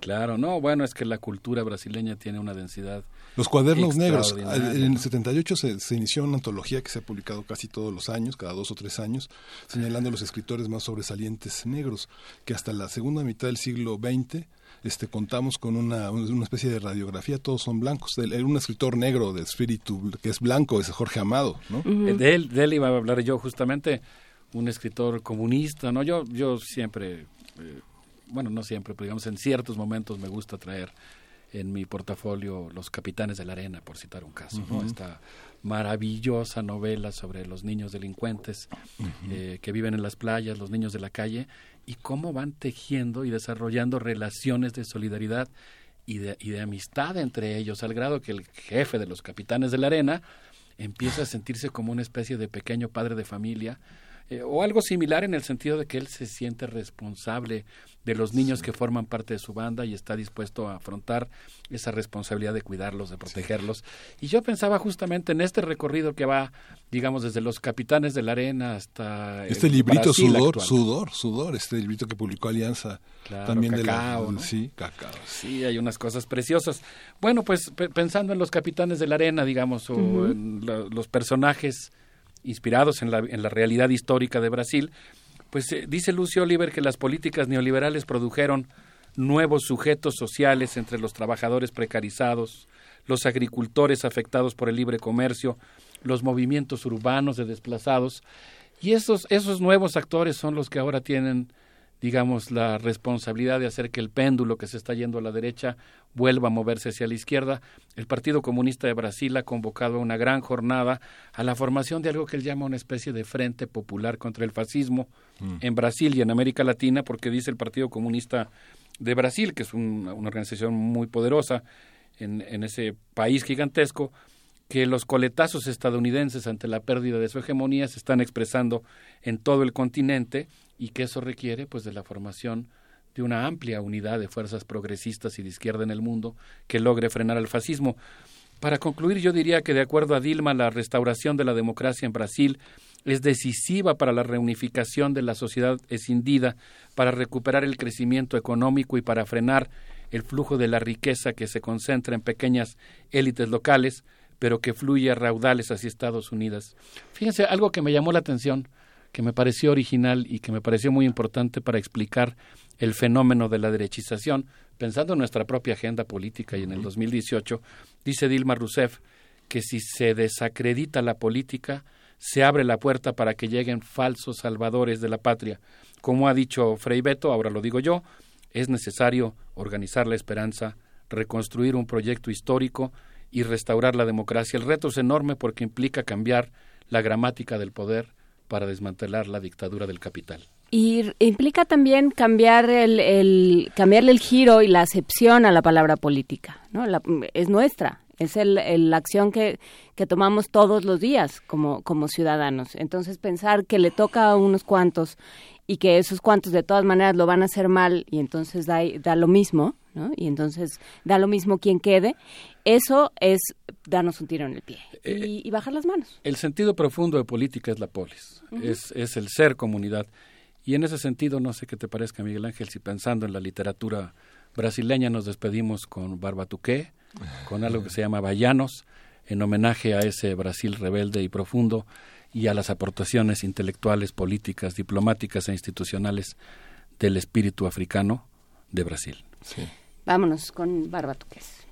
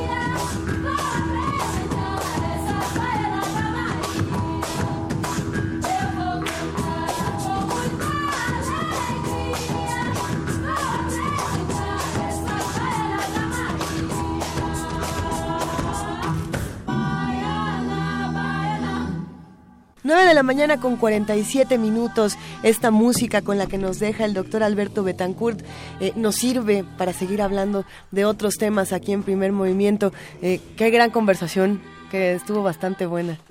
Pues sí, habrá, habrá que ver. Digo, yo me quedé pensando que ya no dio tiempo de, comentarlo, pero bueno, entonces ahora quién quién está, quién, cuáles son las fuerzas políticas de Brasil con Dilma fuera y de, esa manera además. Exactamente. ¿Dónde están las fuerzas políticas y, cómo queda y en manos de quién queda un nuevo el proyecto de, de Dilma y de Lula en Brasil? Vamos a tener que seguir eh, esperando, investigando, analizando todo lo que ocurre en Brasil. Eh, qué maravilla poder contar con la voz de Dilma Rousseff, así como con muchas otras voces de, Brasil. Y en este momento vamos a hablar, vamos a darle un giro a todos los temas de primer movimiento, porque como cada semana, bueno, como cada semana, como, cada, día, de esta, semana. hemos estado hablando de los otros libros, el Tianguis de Radio UNAM, de editoriales independientes, de, de libreros, de, de editores, por supuesto, de encuadernadores de los que se encargan de hacer bellísimos libros de artista, como es el caso de la editorial artesanal La Diéresis, una de nuestras favoritas. Y ya está con nosotros Emiliano Álvarez, fundador y editor. ¿Cómo estás, querido Emiliano? Buenos días. Hola, buenos días, Luisa. ¿Cómo estás? Un gusto. Eh, escucharte nos pone de muy buen humor porque los libros de La Diéresis nos encantan. Cuéntanos, La Diéresis en los otros libros. Eh, pues mira, nosotros hemos estado en los otros libros desde el principio desde que se creó el Tianguis de la Diversidad Textual, como le han llamado. Y pues la verdad es una feria que siempre nos ha interesado mucho, eh, no solo como foro de exposición de nuestros libros, sino también como foro de discusión sobre sobre la lectura, sobre los libros, sobre los nuevos formatos, sobre qué está pasando con el libro en México, etcétera. Y pues estamos muy muy contentos, muy emocionados de estar ahí a partir de mañana y el fin de semana. Y, y cuéntanos, eh, tenemos eh, conocimiento de muchos de estos maravillosos libros que ustedes hacen, que además son únicos e irrepetibles de manera literal. Pero qué, ahora, ahora, ¿qué novedades tienen con la diéresis? Cuéntanos. Eh, pues mira, algo de lo más reciente que hemos publicado es Al Quinto Sol, de Francisco Segovia, un poema extenso que se inspira en la mitología de los cinco soles azteca, pero para hablar de, del presente convulso del país, por decirlo de alguna forma. Eh, es algo extraño en la poesía de Francisco y también en, el catálogo de editorial eh, tener un poema tan eh, político, por decirlo de alguna forma.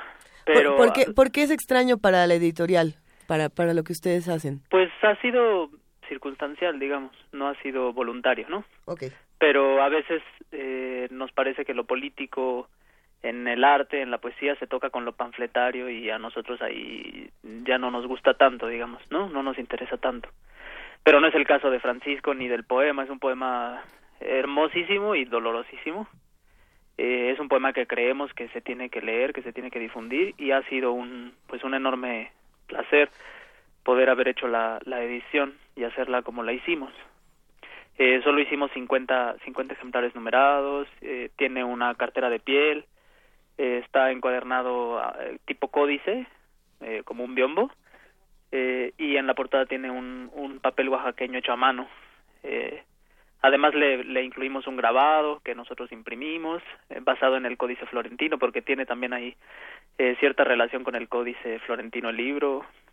quedamos muy contentos con el, con el trabajo y pues nos da mucho orgullo tener ese libro en nuestro catálogo también pues será un, gusto verlo y, llevárnoslo todos. Eh, ¿Cómo convive una editorial como la Diéresis con estos títulos tan particulares, con estos libros tan particulares, eh, con las otras editoriales que van a estar por allá? Sabemos ya que también están ediciones Acapulco, ¿no? Y, ¿qué, otros libros? Porque nos ha contado Carlos Narro de muchas editoriales, eh, Rocato también va a estar por allá. ¿qué, qué, qué papel juega la Diéresis? pues mira, en efecto hay otras editoriales que comparten algo de nuestra búsqueda, como, como Acapulco, como Aulleo, eh, como otras de formato más o menos artesanal. Y pues la diéresis se suma a, esa, a la propuesta de esas otras editoriales con las que también hemos trabajado en otras ocasiones en distintos foros.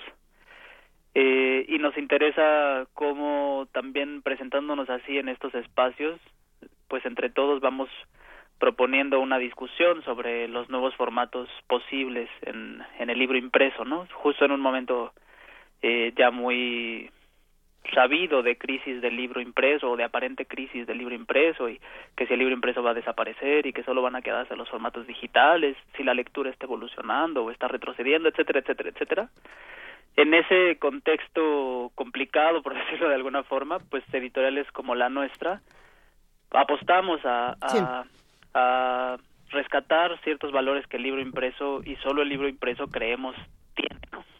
El libro impreso tiene un valor fundamental y, y hay que decirlo, y, como, como es, ¿no? Hay muchos de estos libros de artista, muchos de estos libros artesanales, de, de, que son ejemplares, digamos, únicos, que no son tan baratos, ¿no? Porque lo que nos escribían nuestros amigos en redes sociales es, hay algunas editoriales que son bellísimas, pero, pero incosteables, ¿no?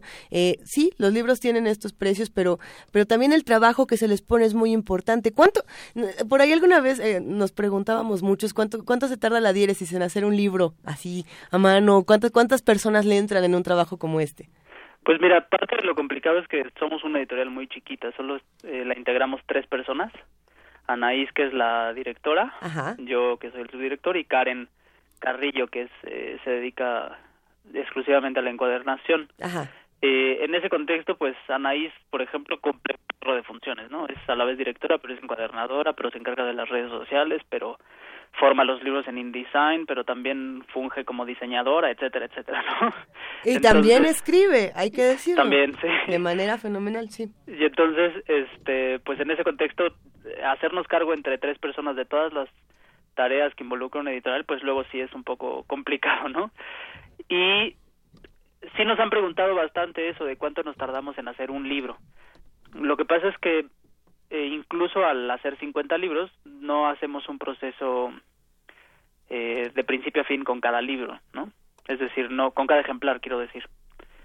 Más bien hacemos eh, con todos y hacemos ciertos procesos más o menos en serie. Entonces, a veces saber cuánto tiempo nos tardamos en cada uno de los libros no es tan sencillo, pero definitivamente es muchísimo trabajo. Cada uno de los libros lleva un montón de procesos eh, que nosotros hacemos de manera manual, lo cual pues sí alarga mucho los tiempos, pero también eh, nos permite una compenetración distinta con los ejemplares que estamos ofreciendo, ¿no? Eh, una manera de leer, proponemos una manera de leer también distinta, una manera de leer que se involucra con lo, con el proceso artesanal, ¿no? Con, con crear cada uno de esos libros a mano y también, pues eso, pues sí nos permite una relación distinta con el libro y también ofrecer una relación distinta con el libro a quien, a quien lo compra en efecto, pues sí, podrían parecer a, lo mejor un poco eh, costosos a veces, pero pues sin, eh, mm. siempre tratamos de mantener nuestros precios lo más justo posible para el público y para nosotros como artesanos del libro, ¿no? Oye, y se traen sus grandes éxitos por ahí el, ¿cómo se llama? El Óyeme con los ojos. Fíjate que los de José Luis Rico también. Fue un, un, gran éxito y ya no tenemos ejemplares. ¿Cómo? Sí ah, qué bueno que me compré el mío. No, pero lo, van a volver a hacer porque ese libro ha causado mucha fascinación. Ya para cerrar, ¿podrías contarnos un poco, por ejemplo, de Óyeme con los ojos, qué es y, por qué lo tenemos que, buscar y cuándo sacan más? pues mira, fue un libro que, que hicimos con, en coedición con la Secretaría de Cultura, no en ese entonces con Aculta. Es un libro de poesía visual, eh, pero hispana lo cual lo hace una, una pieza bibliográfica, creemos, de mucho interés surgió porque eh, a menudo se, eh, nos hemos dado cuenta que se cree que la poesía visual es algo como muy novedoso o muy neovanguardista o vanguardista. Y nosotros... Cuando, decimos poesía visual, por ejemplo, estos de poemoticones cuenta como poesía visual. Sí, de hecho, estos poemas, por ejemplo, eh, cuando yo los vi me recordaron mucho a uno de los a uno de los poemas que viene en, en Óyeme con los ojos, que es un romance mudo, lo cual significa que estaba solo hecho de dibujos y la gente que veía el romance mudo, porque además lo exponían en, en los atrios de las iglesias en una gran manta, tenía que ir eh, interpretando cada uno de los dibujos para entender qué decía cada uno de los versos, pero además lo tenía que hacer eh, tomando en cuenta la rima y la métrica, ¿no? Entonces era una operación complicadísima, ¿no? eh, y hay uno de esos, una muestra de eso en, en en el libro y de alguna forma se parece a los a los poemojis, ¿no? Que están compuestos de estos signos que usamos en el celular, pero que son dibujitos y que hay que leerlos de una manera para completar un verso, ¿no? Entonces, justo incluso lo que se siente como más novedoso está prefigurado de alguna forma por la tradición y eso era lo que nos parecía interesante eh, demostrar, ¿no? Y en ese en ese contexto le pedimos a Jorge Gutiérrez, que es un, un filólogo maravilloso de la Facultad de Filosofía y Letras, excelente profesor y demás, y él hizo un trabajo de investigación de meses en archivo, hay poemas ahí que llevan 300, 200 años sin, sin ver la luz, entonces es un, es un trabajo bien interesante. Viene acompañado con notas, eh, una introducción. Y además lo dispusimos de una forma que fuera, eh, que respetara absolutamente el espacio necesario para que el poema visual eh, emergiera de la página de, la mejor manera posible, según nosotros. Y viene en una caja grande, muy bonita. Sí, no, son una belleza estos libros, una pues, belleza. Eh, la diéresis tiene una tienda en línea y tiene un catálogo y tenemos precios de 1.400 a 100 pesos. Emiliano, muchísimas gracias por esta conversación. Vamos a estar en los otros libros de viernes a domingo y pues será un banquete para los ojos y pues vamos a estar atentos de, de todas sus novedades. Muchas gracias, Emiliano. Sí, muchísimas gracias a ustedes. Hasta pronto. Hasta luego, gracias. Y ya nos vamos. Y ya nos vamos, Juana Inés de esa. Muchas gracias. Muchas gracias, Miguel Ángel sí, Esto fue Primer Movimiento. El mundo desde la universidad. Y nos vamos con Guineano Nuevo, esta propuesta de Ricardo Peláez.